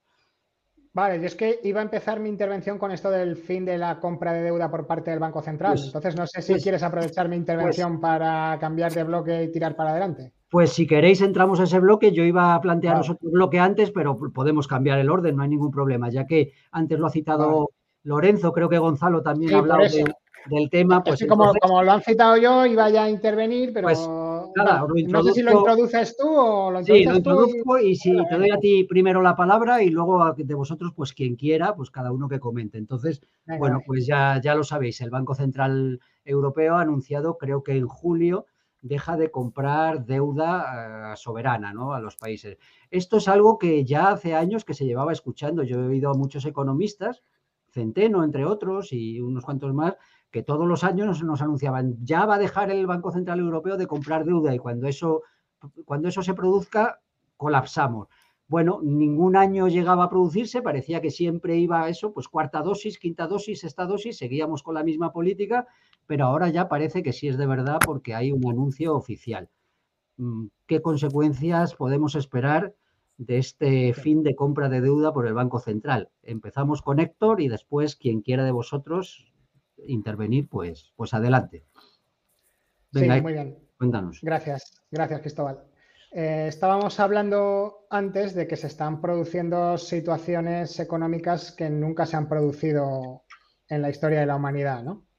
Entonces, si estamos en una situación nueva, es muy probable que terminen produciéndose otras cosas que tampoco se han producido nunca, que son, que son desconocidas. Y aunque la historia no se repite jamás, eh, sí que se repiten ciertos patrones. ¿no? ¿Qué puede pasar cuando el Banco Central Europeo deje de comprar deuda?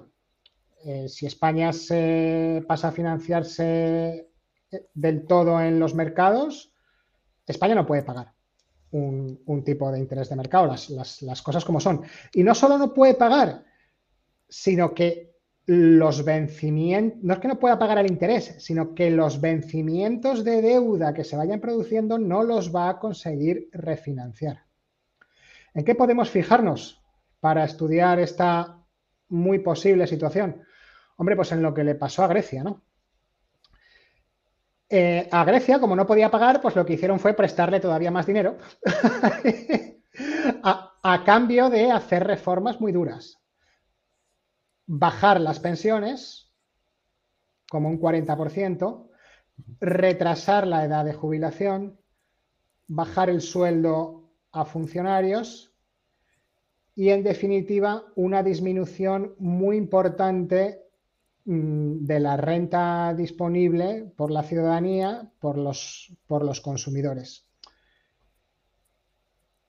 Podemos fijarnos un poco en ese ejemplo para ver la que nos esperaría, siempre y cuando siguiéramos fuera del euro. Recordemos que Chipras hizo un referéndum, al día siguiente del referéndum le llamaron en Bruselas a capítulo, sabe Dios qué le dirían cuando se volvió a Atenas e implementó la solución exactamente contraria al referéndum que habían hecho el día anterior. Lo cual yo ya lo dije, pero bueno.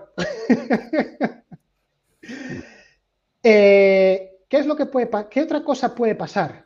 Vamos a ver, el euro se implementó en Europa eh, por varias razones, pero una fundamental, que era que a Alemania le interesaba, le interesaba tener una, moneda más débil que el marco alemán para así eh, incrementar sus exportaciones, que es lo que siempre ha tirado de la economía alemana. Como en el euro estaban los países del sur, el, euro no se apreciaba tanto respecto a otras monedas como se podía apreciar el marco. Y Alemania podía vendernos los Mercedes, eh, tal, y todos estábamos contentísimos. Y las lavadoras. Sí, las lavadoras. Es que yo tenía un tío que trabajaba en Bosch, cuidado. Al final, eres especulador inmobiliario, también has estado vendiendo lavadoras, macho. Sí, yo, llevo muchos tiros dados. Eh, ahora, como hemos también explicado, tenemos un momento en que dentro de la zona euro viene la inflación. El gobierno más averso a la inflación que existe en el mundo por tradición es el gobierno alemán. Todavía se acuerdan perfectamente de la Alemania de entreguerras de los años 30, de los años 20. ¿De acuerdo? Por lo tanto, es muy posible que sea a la propia Alemania la que deje de interesarle estar en el euro. Y que nos diga, señores, hasta luego.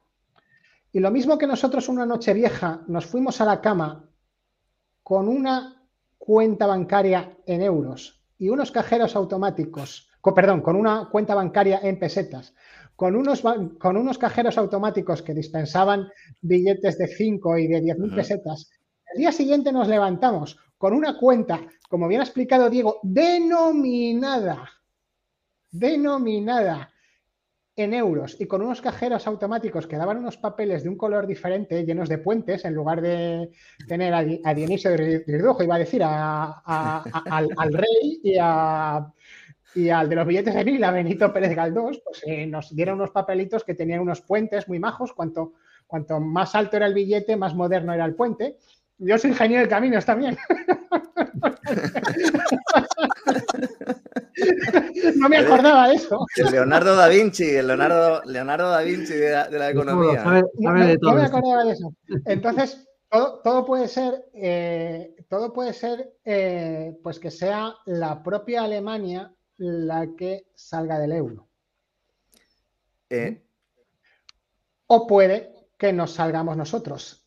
Y esto entra en relación con esta nueva ley de emergencias de que sin pasar por el Parlamento, el gobierno, aparte de que te pueda movilizar, hmm. te puede expropiar parte del patrimonio por una razón de Estado. Esa es la razón por la que llevamos un tiempo recomendando en este canal mm, que parte de la cartera hay que ponerla fuera del alcance mm, de según qué tipos de gente. En Oriente Medio, por ejemplo. sí, no, ahí cerquita, ¿no? Cerquita donde está, ¿no? Mira, Héctor, si me permites, mira, yo, hacía un análisis muy parecido al que, al que has hecho tú, hasta que ha sucedido el problema de suministro energético o el conato de problema de suministro energético en Alemania, que yo creo que sí que cambia las, las reglas del juego un poco, ¿no? y que pueda anticipar un futuro un poco distinto, ¿no? Hay que explicarle a la gente que la Unión Europea, la eurozona, quiebra en 2012. Es decir, está quebrada. Desde entonces está quebrada. Vivimos en un artificio. Desde el Whatever It Takes famoso de Mario Draghi, eh, mucha gente piensa que cuando dijo lo del Whatever It Takes tomó alguna decisión. No, se limitó a decir haré lo que haga falta, chavales, eh, Whatever It Takes. Luego ya lanzó el, el, QA, lanzó el programa de compra activos, etcétera, etcétera, que todavía tenemos en nuestros días, rebautizado, eh, modificado, clonado, pero lo tenemos básicamente. Y por lo tanto, cuando se detenga esa compra, lo que volvemos es a la casilla de inicio con un problema añadido, es que tenemos muchísima más deuda y tenemos menos posibilidad de devolverla. Es decir, es indudable que la, eurozona está quebrada. Ahora, efectivamente va a depender de los intereses de los países que hasta ahora habían sido locomotoras. No, no es casual que con motivo del COVID se introdujera algo que nos, que nos decían que los animales nunca iban a querer, que eran los famosos eurobonos, que es el conato del Tesoro Europeo. Hay un programa en marcha y para eso se utiliza el famoso fondo Next Generation EU. El famoso fondo Next Generation EU no es para trasladar dinero ni a las pequeñas empresas, ni a los autónomos, ni para ayudarnos a pagar facturas de la luz, ni siquiera para la digitalización, ni para el cuento verde. No, no, no. El Next Generation EU es una excusa para poder emitir deuda mutualizada y sentar las bases de un tesoro europeo para crear esos Estados Unidos de Europa para que no solo hamiltoniano. Exactamente, para que no solo la política monetaria ya depende del Banco Central Europeo, sino también la política fiscal. Y en ese momento ya sí que da igual quién esté en los países, porque se le puede decir, como bien decías, a la griega, se le puede decir, oiga usted, baje un 20% las pensiones, baje un 20% de sueldo de los funcionarios, porque se lo voy a bajar yo, porque la política fiscal es mía. ¿no? Plan, por cierto, que le gusta mucho a Sánchez y que le gusta mucho a Soros, a Garicano y todos sus secuaces, que están como locos, ¿no? Con que haya un tesoro europeo, ¿no? Esa es una de las vías. Yo no descartaría ninguna de ellas porque creo que estamos en un momento de máxima incertidumbre y es cierto que hay movimientos, ¿eh?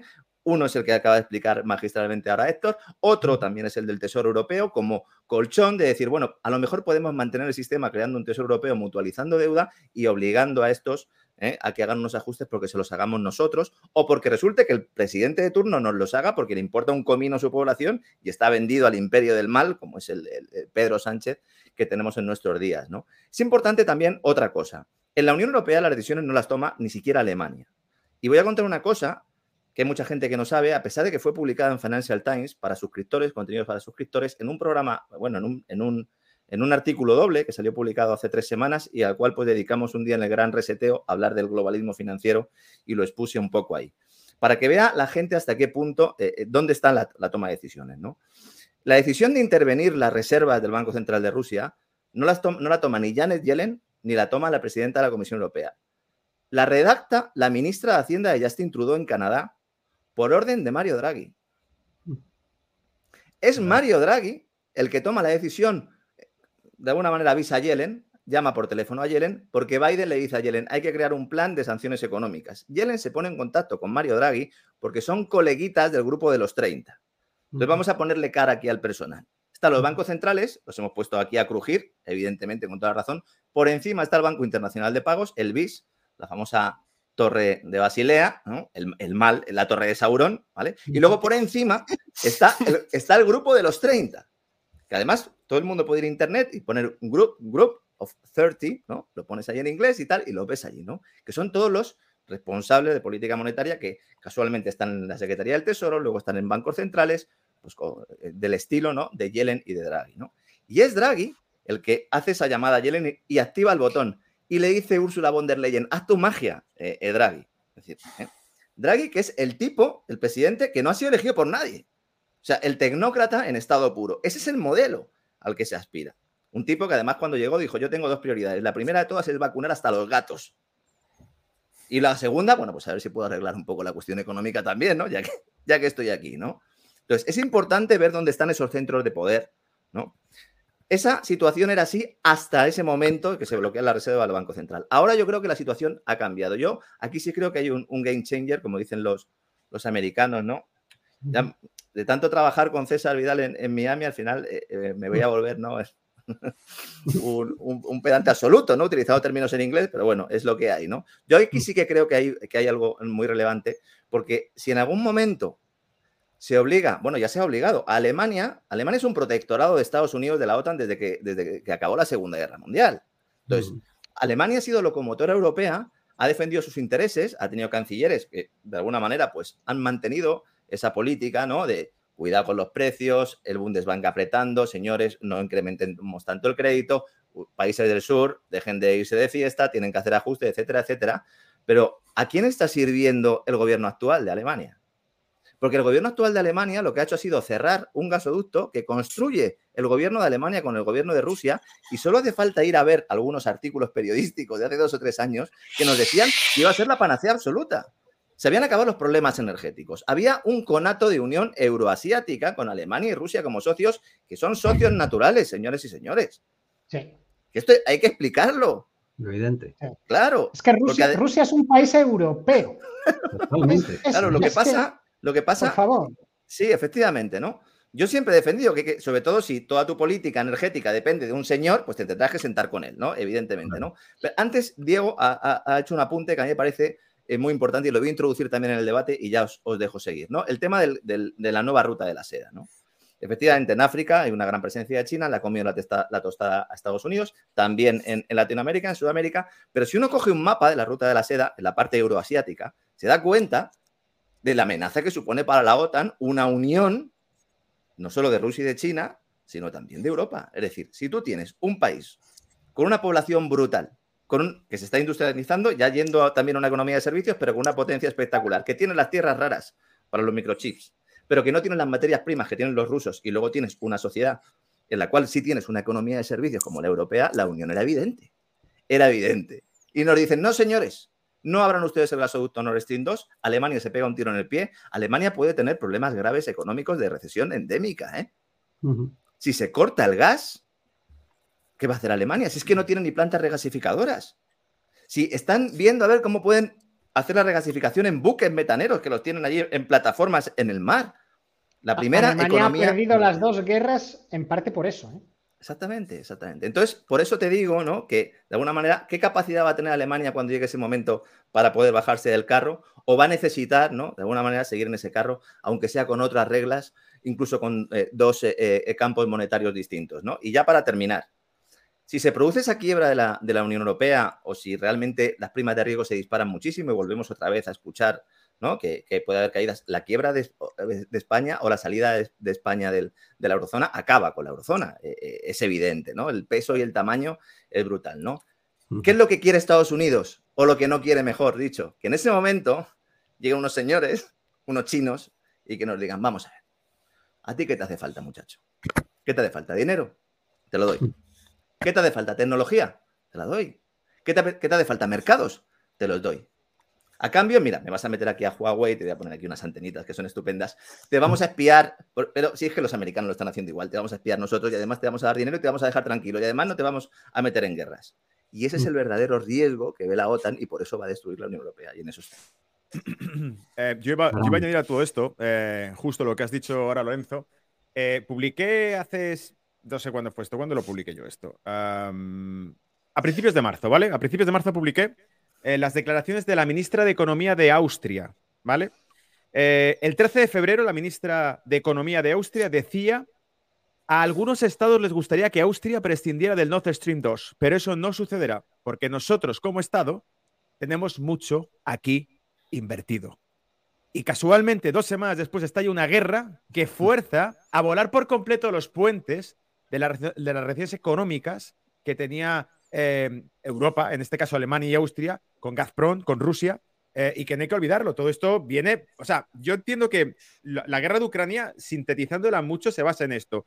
En 2014 resulta que, como hemos dicho, Rusia de repente interviene en el tema de Siria.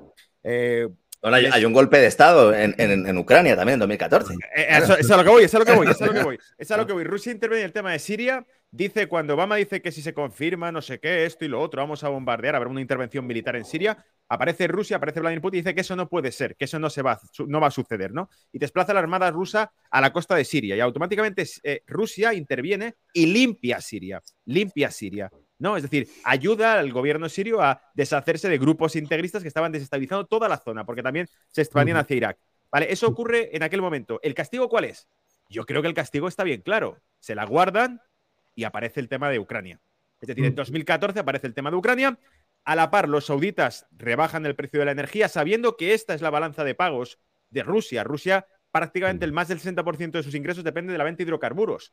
Tumbemos el precio de los hidrocarburos y arruinamos a Rusia. Y además montamos en Ucrania un paraíso financiero. Bueno, de hecho es que eh, eh, Ucrania ha sido un circo desde el año 2014. Eh, vamos a ver, recopilando un poco. estaba el tema que ya salió en 2020 y que Twitter, las grandes firmas tecnológicas censuraron, ¿no? Porque el New York Post que publicó esto diciendo que, cuidado, en el portátil de este señor hay correos electrónicos que nos sugieren que el hijo de este tipo, que está medio dormido, estaba en el board, en la mesa de directiva de la mayor gasística ucraniana y que además es propiedad de un holding bancario del cual eh, el crédito de 5.000 millones que le entregamos a través del FMI a Ucrania han desaparecido 2.400 millones. O sea, blanqueo de capitales, eh, tráfico de influencias.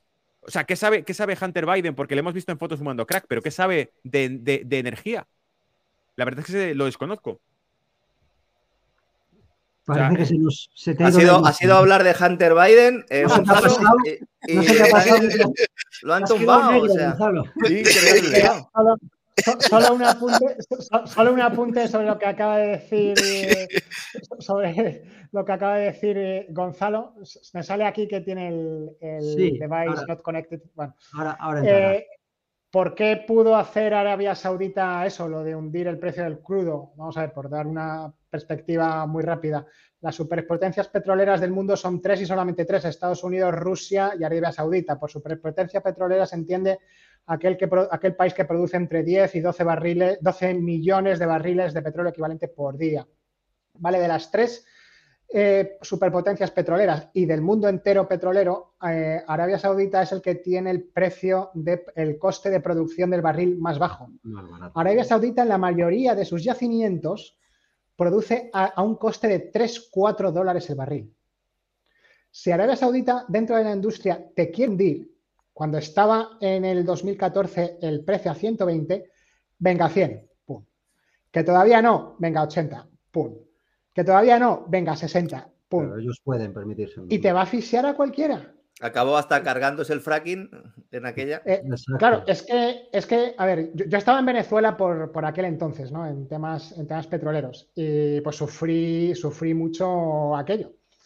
Porque yo estaba dentro de ese negocio en, en aquel momento. Y decíamos, eh, no decíamos lo que ha dicho lo que ha dicho Gonzalo, sino que el, que el, análisis que hacíamos en aquel momento era que Arabia hacía lo que hacía para destruir el fracking, para obligar a cerrar a todas las eh, industrias de fracking. ¿Qué fue lo que pasó?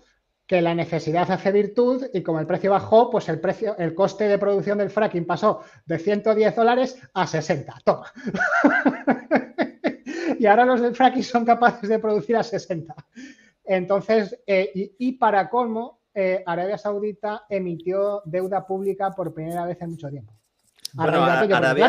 Arabia, Saudita seguía ganando dinero, pero no podía equilibrar su presupuesto nacional. Arabia Saudí, que si nos damos cuenta, en medio de toda esta crisis, cuando llama Joe Biden a Arabia Saudí le dice, oye, échame una mano primo, que necesito que le des al grifo, Ahora ya es OPEP Plus, porque es OPEP más Rusia, y entonces dicen los árabes saudíes, oye, ¿que llama quién? Que llama el abuelo del wifi, el que se le va el wifi, pues no os lo cojas. Y no le cogen el teléfono, y después, encima, dicen, oye, que a lo mejor yo empiezo a vender un poquito de esto en yuanes, ¿eh? Y encima le filtran vía Pentágono al New York Times y al Washington Post una lista de exigencias al gobierno de Estados Unidos. Dice, oye, o me echas una mano aquí matando gente en Yemen, o yo rompo aquí la baraja, ¿no? Eso es Arabia Saudí, básicamente. Sí, señor. Diego, mm, vamos a oírte a ti a ver si entre tanto puede volver Gonzalo, que se ve que ha, citado palabras que, le han aniquilado. Adelante, Diego. Sí, lo que estamos viendo es algo que, se, que yo ya he escuchado, escuché desde hace una década, que, que la próxima gran crisis que iba a haber iba a ser energética en toda regla. Y es que lo estamos, es que es básicamente lo que estamos mirando actualmente, que es una, es una crisis eh, de lucha por recursos energéticos. Y lo que estamos viendo, lo que está haciendo Estados Unidos, por un lado, yo creo que eh, lo que estamos viendo, eh, tanto China como Estados Unidos están usando a Rusia para sus propios intereses. Estados Unidos está aplicando básicamente las, las, la doctrina que aplicaba eh, Mackinder y, y, Spigman, de eh, en aquel momento el, enemigo, el, núcleo de Eurasia era Rusia, pero en este caso es Rusia-China. Entonces lo que está intentando hacer es alejar a, la Unión Europea de, ese bloque para no verse literalmente aislado, porque si, Europa cae del lado de Rusia-China, Estados Unidos queda totalmente aislado. Ya lo comenté antes con lo del cinturón una ruta, que si te fijas en el mapa de, comercio, vemos como la influencia de China ha crecido muchísimo eh, alrededor del mundo. Entonces, eh, a China le ha interesado que la guerra de Ucrania, porque precisamente están obteniendo, eh, lo que comentaba Lorenzo Ramírez, unas materias primas con un descuento que le faltaban espectacular, con lo cual los hace más competitivos. Eh, a, su vez, eh, lo del cinturón de la ruta permite crear un sistema de, dos bloques, eh, como incluso comentó Zoltan Pozar en su Bretton Woods 3, y a su vez consigue otra cosa que aquí mucha gente no está, no está nombrando, y Lorenzo Ramírez hizo un, un gran reseteo, que son las rutas desde el Ártico donde Rusia consigue desde Siberia, que es un gran vergel de, materias primas y de todo tipo, eh, para todo lo que tiene que ver eléctrico, eh, recursos naturales energéticos, puede, eh, puede transitar mucho más cortos, y mucho más periodo de tiempo, mucho más corto, sin tocar el canal de Suez y sobre todo sin tocar países de la, de la influencia OTAN. Con lo cual, ahí anulan eh, la, la, doctrina Maham de eh, control durante... Y encima le viene bien el calentamiento global. Y encima le viene bien el calentamiento global.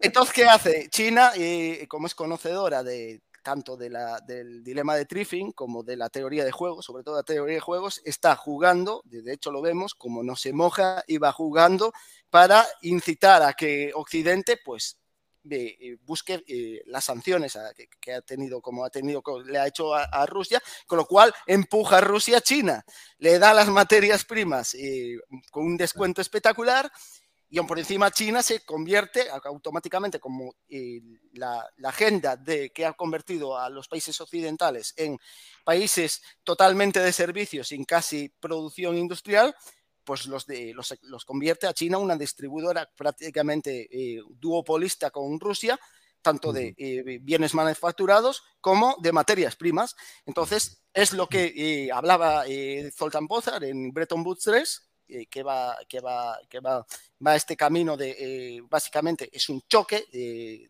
como hablaba Alison de la trampa de Tucídides, cuando dos potencias internacionales, una que está en decadencia y otra que es hegemónica, pues chocan y puede haber conflictos armados. Uno de ellos es el, que hemos tenido en, Rusia China, como siempre, no se va a mojar ni va a hacer un gasto en, armas que no le conviene. Lo que le conviene a China es eh, pues conseguir acuerdos que le favorezcan sin, sin, pegar, eh, sin pegar tiros. De hecho, todos sabemos que China eh, son los creadores del arte de la guerra y, y, una cosa que pone en el arte de la guerra, el de la guerra uno de los... De, las frases que pone, que el mejor general es aquel que consiga ganar una, regla, una guerra sin que causar prácticamente bajas entre sus soldados. Entonces, claro, a, Estados Unidos le, ha, interesado porque sigue la doctrina de, tanto de Mackinder como de, de Spigman, que son, fueron grandes influyentes de tanto de Kissinger como de Brzezinski, y claro, está siguiendo pues eh, prácticamente una, una táctica de guerra fría, buscando el, enemigo, pues eh, Rusia. Y mientras que China pues está, eh, mediante acuerdos comerciales, pues mira, yo, tú como el de Rusia, conseguir recursos que le hacen falta, pues incluso hay indicadores que muestran que la economía china se está frenando un poquito, y que le vienen bien, le vienen bien para tener unas materias primas con una ventaja competitiva que Occidente no va a tener y donde vamos a sufrir pues incluso más inflación a, largo plazo. y, esto es como yo lo, como veo la situación. Eh, eh, realmente y sobre todo lo que comentaba, lo, de las rutas por el Ártico que van a ser fundamentales en el futuro y que eso le permite a Rusia y a China pues crear un circuito donde eh, donde eh, Estados Unidos, si le podía hacer daño por mar, pues prácticamente anulan ese, efecto de la Marina estadounidense. Gracias, Diego. Eh, vamos a devolverle la palabra a Gonzalo, que cuando citó a Hunter Biden fue eliminado en las redes. Pero quiero recordaros una cosa, que todos los, todos los temas económicos están conectados, el tema de la guerra, el tema de la energía, etcétera, y vamos pasando de un tema a otro. Pero estábamos preguntando sobre cuál iba a ser la consecuencia de que el Banco Central Europeo deje de comprar deuda soberana. Entonces, si podemos retomar eso y luego entramos en el tema de energía, que hay mucho que decir de eso. Gonzalo, tu turno. Gracias, gracias Cristóbal. Parece que, los hombres de negro habían cortado la conexión según me he puesto a... un poco y dice, Pensábamos que te, había, suicidado en la... No, nunca, nunca, jamás. Tienen que tumbarme primero, ¿me entiendes? O sea, no se lo voy a poner fácil. Entonces, eh, Vale, eh, joder, pues me había quedado justo con eso, que me estaba calentando además con el tema ese porque lo veo tan obvio y tan clara la estrategia. Pero bueno, en fin, volviendo al tema de la deuda. Eh, además, eh, Héctor ha hecho una ilustración bastante extensa con el tema de, la deuda, con el ejemplo de Grecia, como lo que posiblemente podéis ocurrir.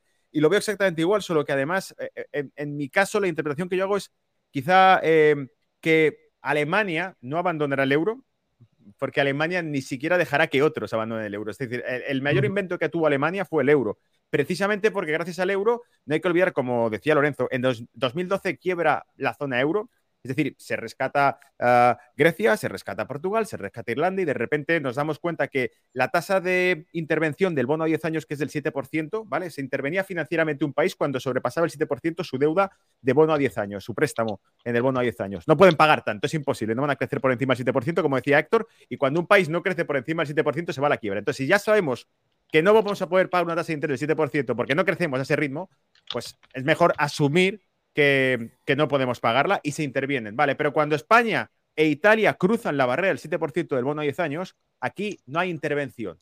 Aquí hay un ajuste de política monetaria que se hace, ¿no? Eh, como decíais, lo de Mario Draghi, incluso la palabra también que dijo de que el euro es irreversible, lo dijo Mario Draghi, el euro es irreversible. Entonces, para mí creo que durante aquellos momentos dolorosos, 2010, 2011, 2012, pasaba una cosa, aparte de que el discurso de Alemania fuese que es que el resto de la Europa mediterránea son vagos, trabajan poco, mientras tanto facturaban muchísimo, porque toda la banca alemana recibía toda la liquidez que se drenaba de Europa. Es decir, veíamos bancos como el Santander cotizando por debajo de 3 euros la acción. Una auténtica ruina. Y los fundamentalistas del Santander diciendo, pero os habéis vuelto locos. ¿Cómo va a cotizar el Santander por encima de 3 euros? Pues sí, pues cotiza por encima de 3 euros. Todo el mundo a vender. Yo trabajaba ya entonces en el sector de brokeraje eh, como broker y tenía multitud de clientes que me decían, quiero mandar el dinero fuera. Y yo de aquel momento trabajaba por una entidad financiera alemana. Éramos eh, básicamente una entidad de brokers alemanes. Em, y no, quiero mandarlo fuera y demás y tal. Y yo decía, hostia, es que aquí la prisa está por sacar el dinero de España y mandarlo a Alemania. Luego, cuando veo el discurso de Alemania de, no, es que son irresponsables, esto hay que solucionarlo porque Alemania no va a pagar las deudas del resto de Europa. Pero ¿cómo que no? Si os está lloviendo el dinero. Es decir, cuanta más tensión financiera se creaba en la periferia europea, más dinero recibía el sector bancario alemán. Por eso siempre lo he dicho, eh, las crisis, aunque cueste creerlo, están producidas siempre desde el mismo sector, que es el sector financiero, eh, porque es, una herramienta de, poder al fin y al cabo. Y de hecho lo de Grecia, yo pongo el, ejemplo siempre para explicarlo de Grecia, el mismo ejemplo de siempre. Tú coges a, un amiguete tuyo que sabes que, yo qué sé, que tiene unos ingresos mensuales de 1.000 euros o, de 800 euros y le prestas todos los meses 5.000 euros. Pero eso sí, antes de prestarle 5.000 euros todos los meses, lo obligas a firmar una serie de condiciones crediticias en las cuales, si por alguna razón no pudiese pagarte, entras y te llevas la lavadora, entras y te llevas la nevera, entras y te llevas la televisión, entras y te llevas al perro y finalmente te quedas con la escritura de la casa. Es decir, al final el tipo dice, o sea, yo tenía un patrimonio, ya no lo tengo. Y todo porque me dejaban 5.000 euros todos los meses que no pude pagar. Pero no solo eso, ni siquiera veías los 5.000 euros. No hay que olvidar lo que esto es, esto es crédito digital. Es decir, ese dinero cuando existió, no lo sabemos, en los balances está, pero nunca se llegó a ver sobre la mesa, ¿vale? Que es como pasa básicamente la, estafa hipotecaria. Em, pero en este caso, en el caso de Grecia, yo siempre digo lo mismo. ¿Rescatamos a Grecia o rescatamos a los acreedores de Grecia? Que eran al fin y al cabo banca europea que se había puesto a prestar a Tocomocho hay dinero a Grecia y cuando ya Grecia no puede pagarlo porque y esto e, es que. Francesa y alemana, francesa y alemana, fundamentalmente. Exacto. ¿Os acordáis? Societe General cayendo, la banca alemana también, el Commerzbank hundido, podrido de activos financieros. Eh, entonces, realmente, ¿por qué era una urgencia rescatar a Grecia? Porque toda Europa tenía que mutualizar, apoquinar dinero para salvar la deuda griega, porque si no, los banqueros se quedaban sin cobrar. Yo creo que cuando en un negocio tú inviertes en determinados asuntos, en determinados sectores y sale mal, te comes con patatas las pérdidas pero en Europa con la banca no, con la banca se mutualiza todo. Por eso no debe salir nadie del euro. Por eso Reino Unido le ha costado salir del euro la, vida. O sea, han hecho de todo. Eh, la, prensa europea, ¿os acordáis que ponía a eh, Nigel Farage como un xenófobo? Y si tú dedicabas, digamos que si sobrepasabas la barrera de la estupidez de la prensa y dedicabas unos pocos minutos a escuchar algún discurso en el Parlamento de Nigel Farage, denunciaba mm. estas cosas. Lo que decía es precisamente quiénes son ustedes para eh, hacer esto un país, cuando, por ejemplo, la intervención financiera que se hizo en Italia dijeron que no eran tiempos para elecciones, porque se propuso unas elecciones generales en Italia. No son tiempos de elecciones, son tiempos de acciones.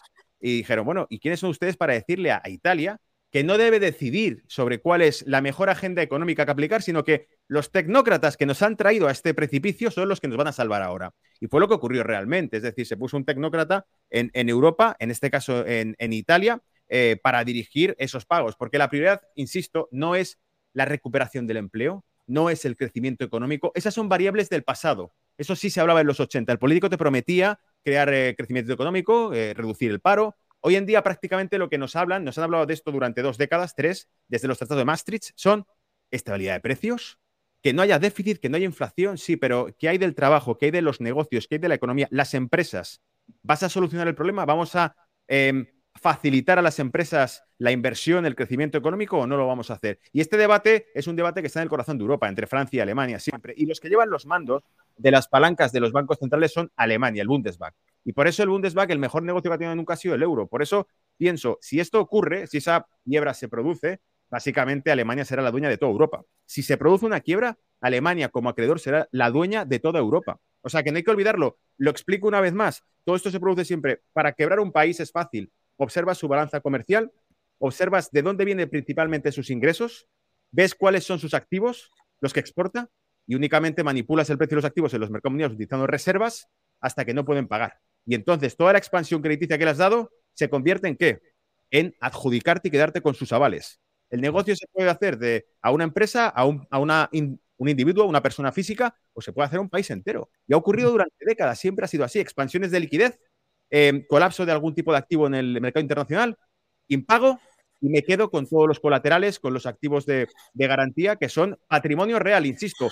Crédito digital que nadie ha visto físicamente sobre el papel, crédito digital eh, a cambio de patrimonio real, como fue el caso de Grecia, que tuvo que entregar puertos, isla, y unos 50.000 millones de patrimonio público a una gestora privada.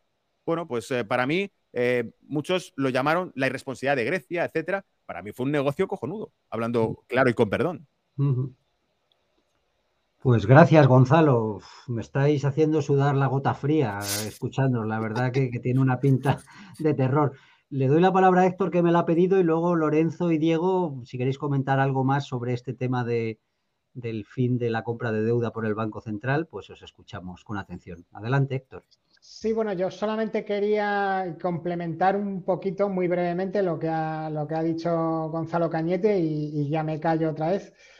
Eh, Gonzalo ha comentado cómo ha cambiado el paradigma, ¿no? Que ya no se habla de paro, de crear empleo, sino de estabilidad de precios, de tal. Eh, yo voy a añadir al hilo de esto algo más. O sea, la cantidad de gente que tiene formalmente un trabajo que no añade absolutamente ningún valor. lo he visto en España, lo he visto en América Latina, lo he visto en el Reino Unido y lo veo ahora también en Oriente Medio. O sea, es una cosa global. Cada vez, independientemente del desempleo, cada vez hay mayor porcentaje de trabajadores que tienen un trabajo que no aporta absolutamente nada. Ojo con eso. Es decir, el, crecimiento, si lo medimos solamente por renta generada, porque esos trabajadores cobran, es que no nos está indicando y cuando digo crecimiento estoy hablando de, Producto Interior Bruto, que al final es, renta, ¿eh? no solamente renta de consumidores, renta de empresas, renta de inversores, pero al final renta. Tenemos cosas que llamamos producción que realmente no aportan nada. Entonces, cuando hablemos del eh, reseteo monetario, del cambio del sistema monetario, si volviéramos al patrón oro no, o, algún otro tipo de patrón digital de blockchain, eh, señores, habrá que volver a trabajar.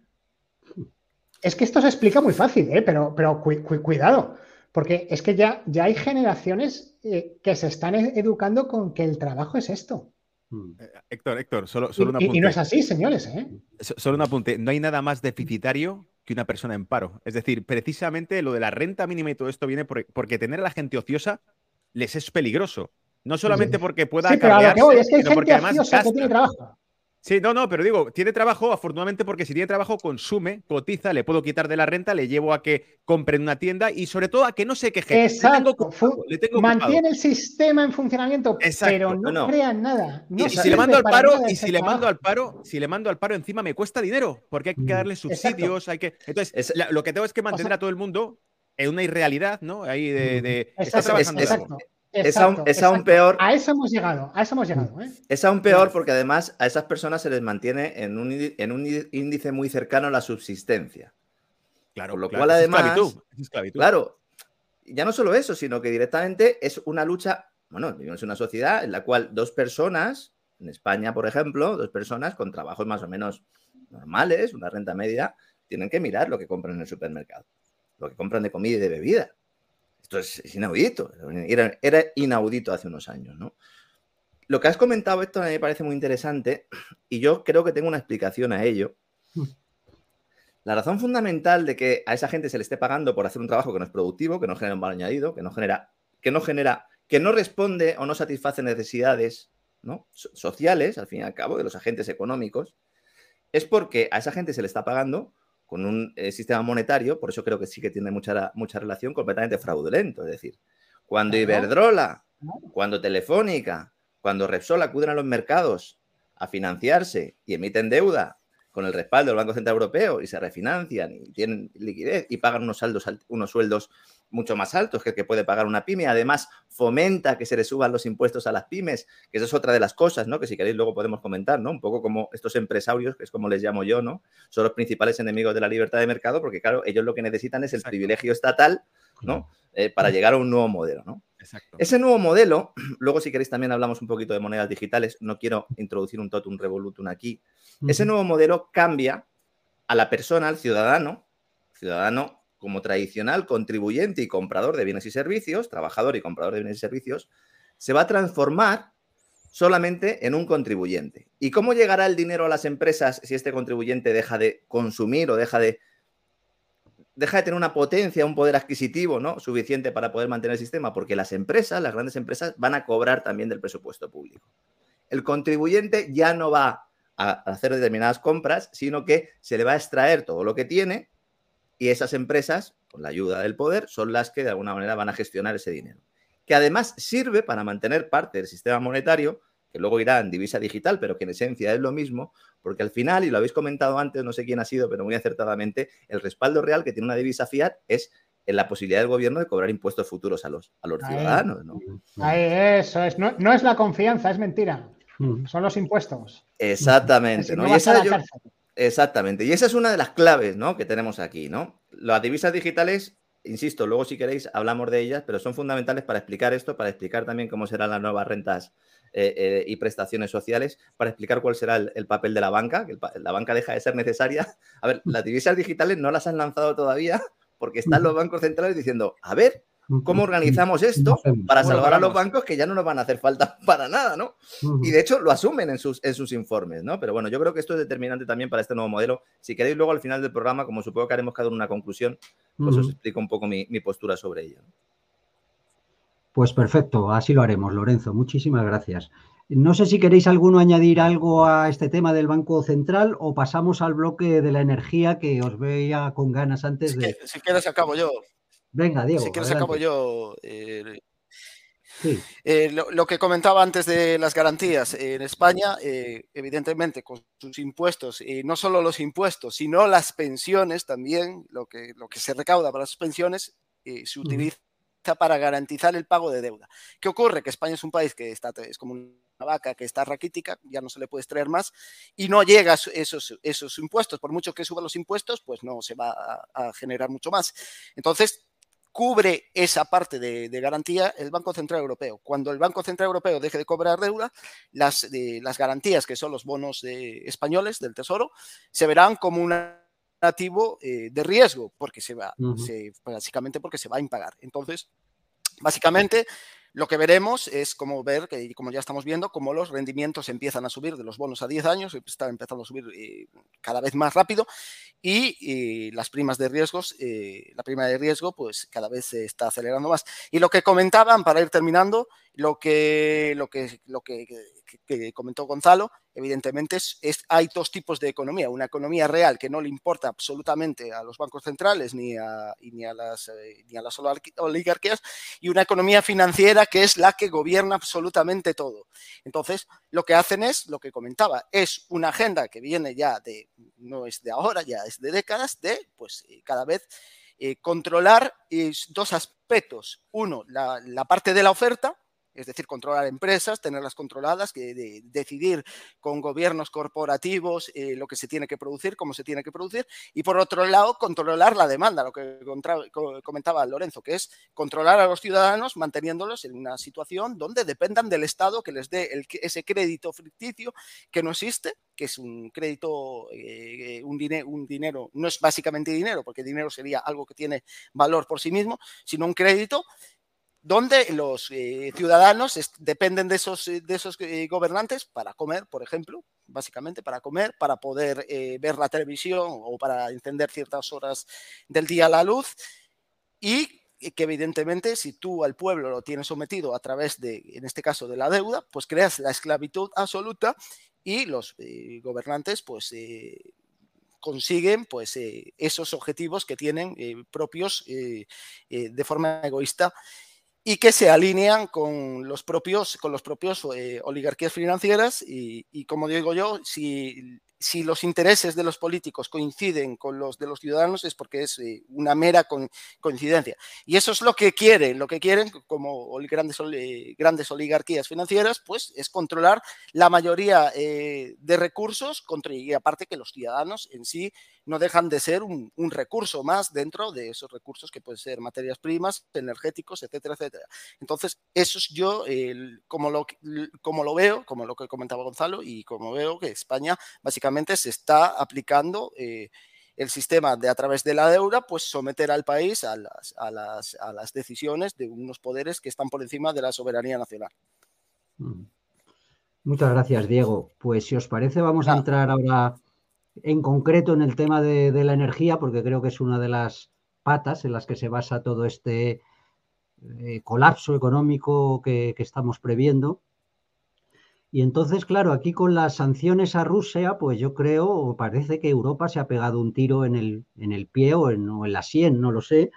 Y, y, también, pero también me hace reflexionar que, por ejemplo, España, con la situación geográfica estratégica que tiene, pues podría estar aprovechando esta ocasión para a lo mejor sacar algún, algún beneficio, pero no está siendo así de hecho. Ya lo vemos lo que ha pasado con Argelia, que de pronto nos sube el gas y que decide aliarse con Italia en vez de con nosotros, que, antes nos suministraba gas. Vemos lo que está pasando con Marruecos, que parece que, que hace lo que le parece y aquí nadie le, le, contesta, ¿no? E incluso, bueno, pues le reconocemos el Sáhara, no negociamos con ellos el tema de los fosfatos, que según mis datos, pues eh, está participado por España, la, la, la, explotación de los fosfatos en el Sáhara, por lo menos lo estaba, no sé si quedará alguna participación ya del Estado español. Y bueno, pues lo que está, lo, lo que está ocurriendo en las Canarias, en esas disputas por las aguas y por quién puede aprovechar esos recursos. Entonces es asombroso, ¿no? Que España, que a lo mejor en una situación así, que es dramática, pero bueno, tú puedes sacar cierta ventaja de esa mala situación porque nosotros tenemos plantas rega, regasificadoras y por nuestra situación estratégica y porque nosotros no tenemos esa dependencia del gas ruso, del gas ruso como tiene Alemania. Entonces, mm, contadnos mm, esto de la energía y estas medidas y estas sanciones que se están tomando, ¿a qué obedecen? Porque no se ve que sea práctico y no, no sé si está perjudicando a Rusia o Rusia está haciendo unas jugadas que al final a quien va a perjudicar pues es a lo mejor a Estados Unidos, a Europa y, y beneficiar a China y Rusia. No lo sé cómo lo veis, contadnos qué pensáis que está jugando que este papel de estos movimientos con la energía, con bloquear el gas ruso, etcétera. No, hay un informe, hay un informe de la RAND Corporation de hace tres años que especifica claramente eh, que el objetivo en Ucrania eh, es fomentar o provocar algún tipo de enfrentamiento que eh, obligue a Europa a cortar el, el, el, gas ruso, a cortar el suministro, esa huelga de demanda de la que yo hablaba antes, y empezar a comprar el gas natural licuado de Estados Unidos. Eso es un uh -huh. componente evidente que está ahí, ¿no? Uh -huh. Antes hemos hablado de noviembre, cuando eh, se empiezan a gestar, ¿no? Noviembre de 2021, recordemos cuando se empiezan a gestar esas sanciones económicas. También Estados Unidos, a través de la señora Victoria Nolan, primero va a Rusia, hace allí un paripé con Putin para dejar claro ¿no? que no había ningún tipo de entendimiento, pero luego a donde va Victoria Nolan es Argelia. Va a Argelia y Argelia les pone toda la situación que se va a producir, le dice no te preocupes, porque nosotros aquí tenemos garantizado, queremos que seas un socio prioritario para la Unión Europea en el tema del gas, pero no lo vamos a hacer a través de España, lo vamos a hacer a través de Italia, porque hay un señor que se llama Mario Draghi, es el que manda ¿eh? aquí en estos momentos, ¿no? Victoria Nuland hace ese viaje y cuando se produce hace escasas semanas el cambio de posición del gobierno español con el Sáhara Occidental, el gobierno español decía una verdad a medias. Yo creo que es la vez que más se acercaba a la verdad cuando decía, no sé, es que los, los de Argelia lo sabían. Y decían los de Argelia, no, pues si nosotros España no nos ha dicho nada, es que no había sido España quien se lo había dicho. Es que había sido Estados Unidos quien se lo había dicho. Y a Sánchez le han prometido, y se lo ha creído, ser el presidente de un país que va a ser el hub energético del sur de Europa en energías renovables. Y se lo ha tragado y se lo ha comido con patatas. Y ahora vamos a Marruecos y vamos encima, a través de todas las primas que hemos estado pagando en renovables aquí, encima les vamos a financiar a ellos buena parte del desarrollo. No me quiero extender más porque sé que Héctor de energía está ahí, está en el follón, es el que más sabe de esto seguramente. Cuidado con el tema de los fosfatos.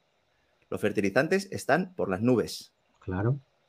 Los fertilizantes están por las nubes, vienen hambrunas. Exacto. Va a haber países que van a tener serios problemas para poder alimentarse, porque eh, compraban el grano a, Rusia y como ya no se puede comprar a Rusia, no se puede comprar. Y además, esos fertilizantes son imprescindibles en el primer mundo para poder producir. En el tercero también, pero en el primero más, ¿no? No solo eso, también hay intereses franceses. La señora Ana Palacio, asesora de la principal empresa que se dedica a gestionar el Sáhara Occidental, los recursos, también trabaja de asesora o trabaja de asesora para una empresa francesa que se dedica fundamentalmente al tema nuclear, que es un deep state eh, a, lo francés y que además necesita ese uranio para las plantas nucleares francesas. Y luego, además, está lo que muy bien has comentado, ¿no? De esa explotación de, ese subsuelo, donde, bueno, pues hay cantidades ingentes de hidrocarburos, en España también, pero como tenemos una ley en la cual no nos permite utilizar el fracking, pues no podemos sacarlo, señoras y señores. Entonces, no es que nos peguemos un tiro en el pie. Yo le llamo a todo esto la soga verde. Se lo llamaba desde hacía mucho tiempo, porque es la soga con la que nos estamos ahorcando. Por eso me he puesto esta corbata, además, además hoy, ¿no? La dictadura climática. Sí, bueno, es que es una soga verde, porque insisto, o sea, si tú, eh, yo admito, oiga, mire, política pública, vamos a tener energías renovables y vamos a ser una potencia mundial porque tenemos mucho sol y tenemos mucho viento en el cierzo, vale, perfecto. Pero entonces tienes que utilizar como energía de respaldo la energía nuclear y garantizarte el suministro del, del uranio, etcétera, etcétera, ¿no? De lo que necesites. Pero bueno, es, una energía en la cual tú puedes ser autosuficiente. Lo que no puedes hacer es depender de un tercero, cuando además es verdad que España tiene poca dependencia del gas ruso, pero tiene mucha del gas argelino. Teníamos dos tubos. Uno se cierra justo antes de que fuera Victoria Nula en Argelia, cuidado, ¿eh? por un conflicto entre Argelia y Marruecos, un contrato que todo el mundo sabía que iba a expirar, y al final somos nosotros los que estamos comprando el gas natural licuado a Estados Unidos, metiéndolo en el tubo de vuelta al Magreb y diciéndole a los argelinos, no, no, si lo están comprando los marroquíes, ¿no? Evidentemente, los intereses españoles no se están defendiendo y evidentemente, el señor Pedro Sánchez es más papista que el Papa y es muy posible que en buena medida ni siquiera le pidan que cometa esta fechoría, sino que las hace él, porque es un agradador nato, ¿no? En este sentido. Qué horror. Pues Héctor, si quieres, como te ha aludido como gran experto energético, continúa tú y luego Gonzalo y luego Diego. Adelante, Héctor.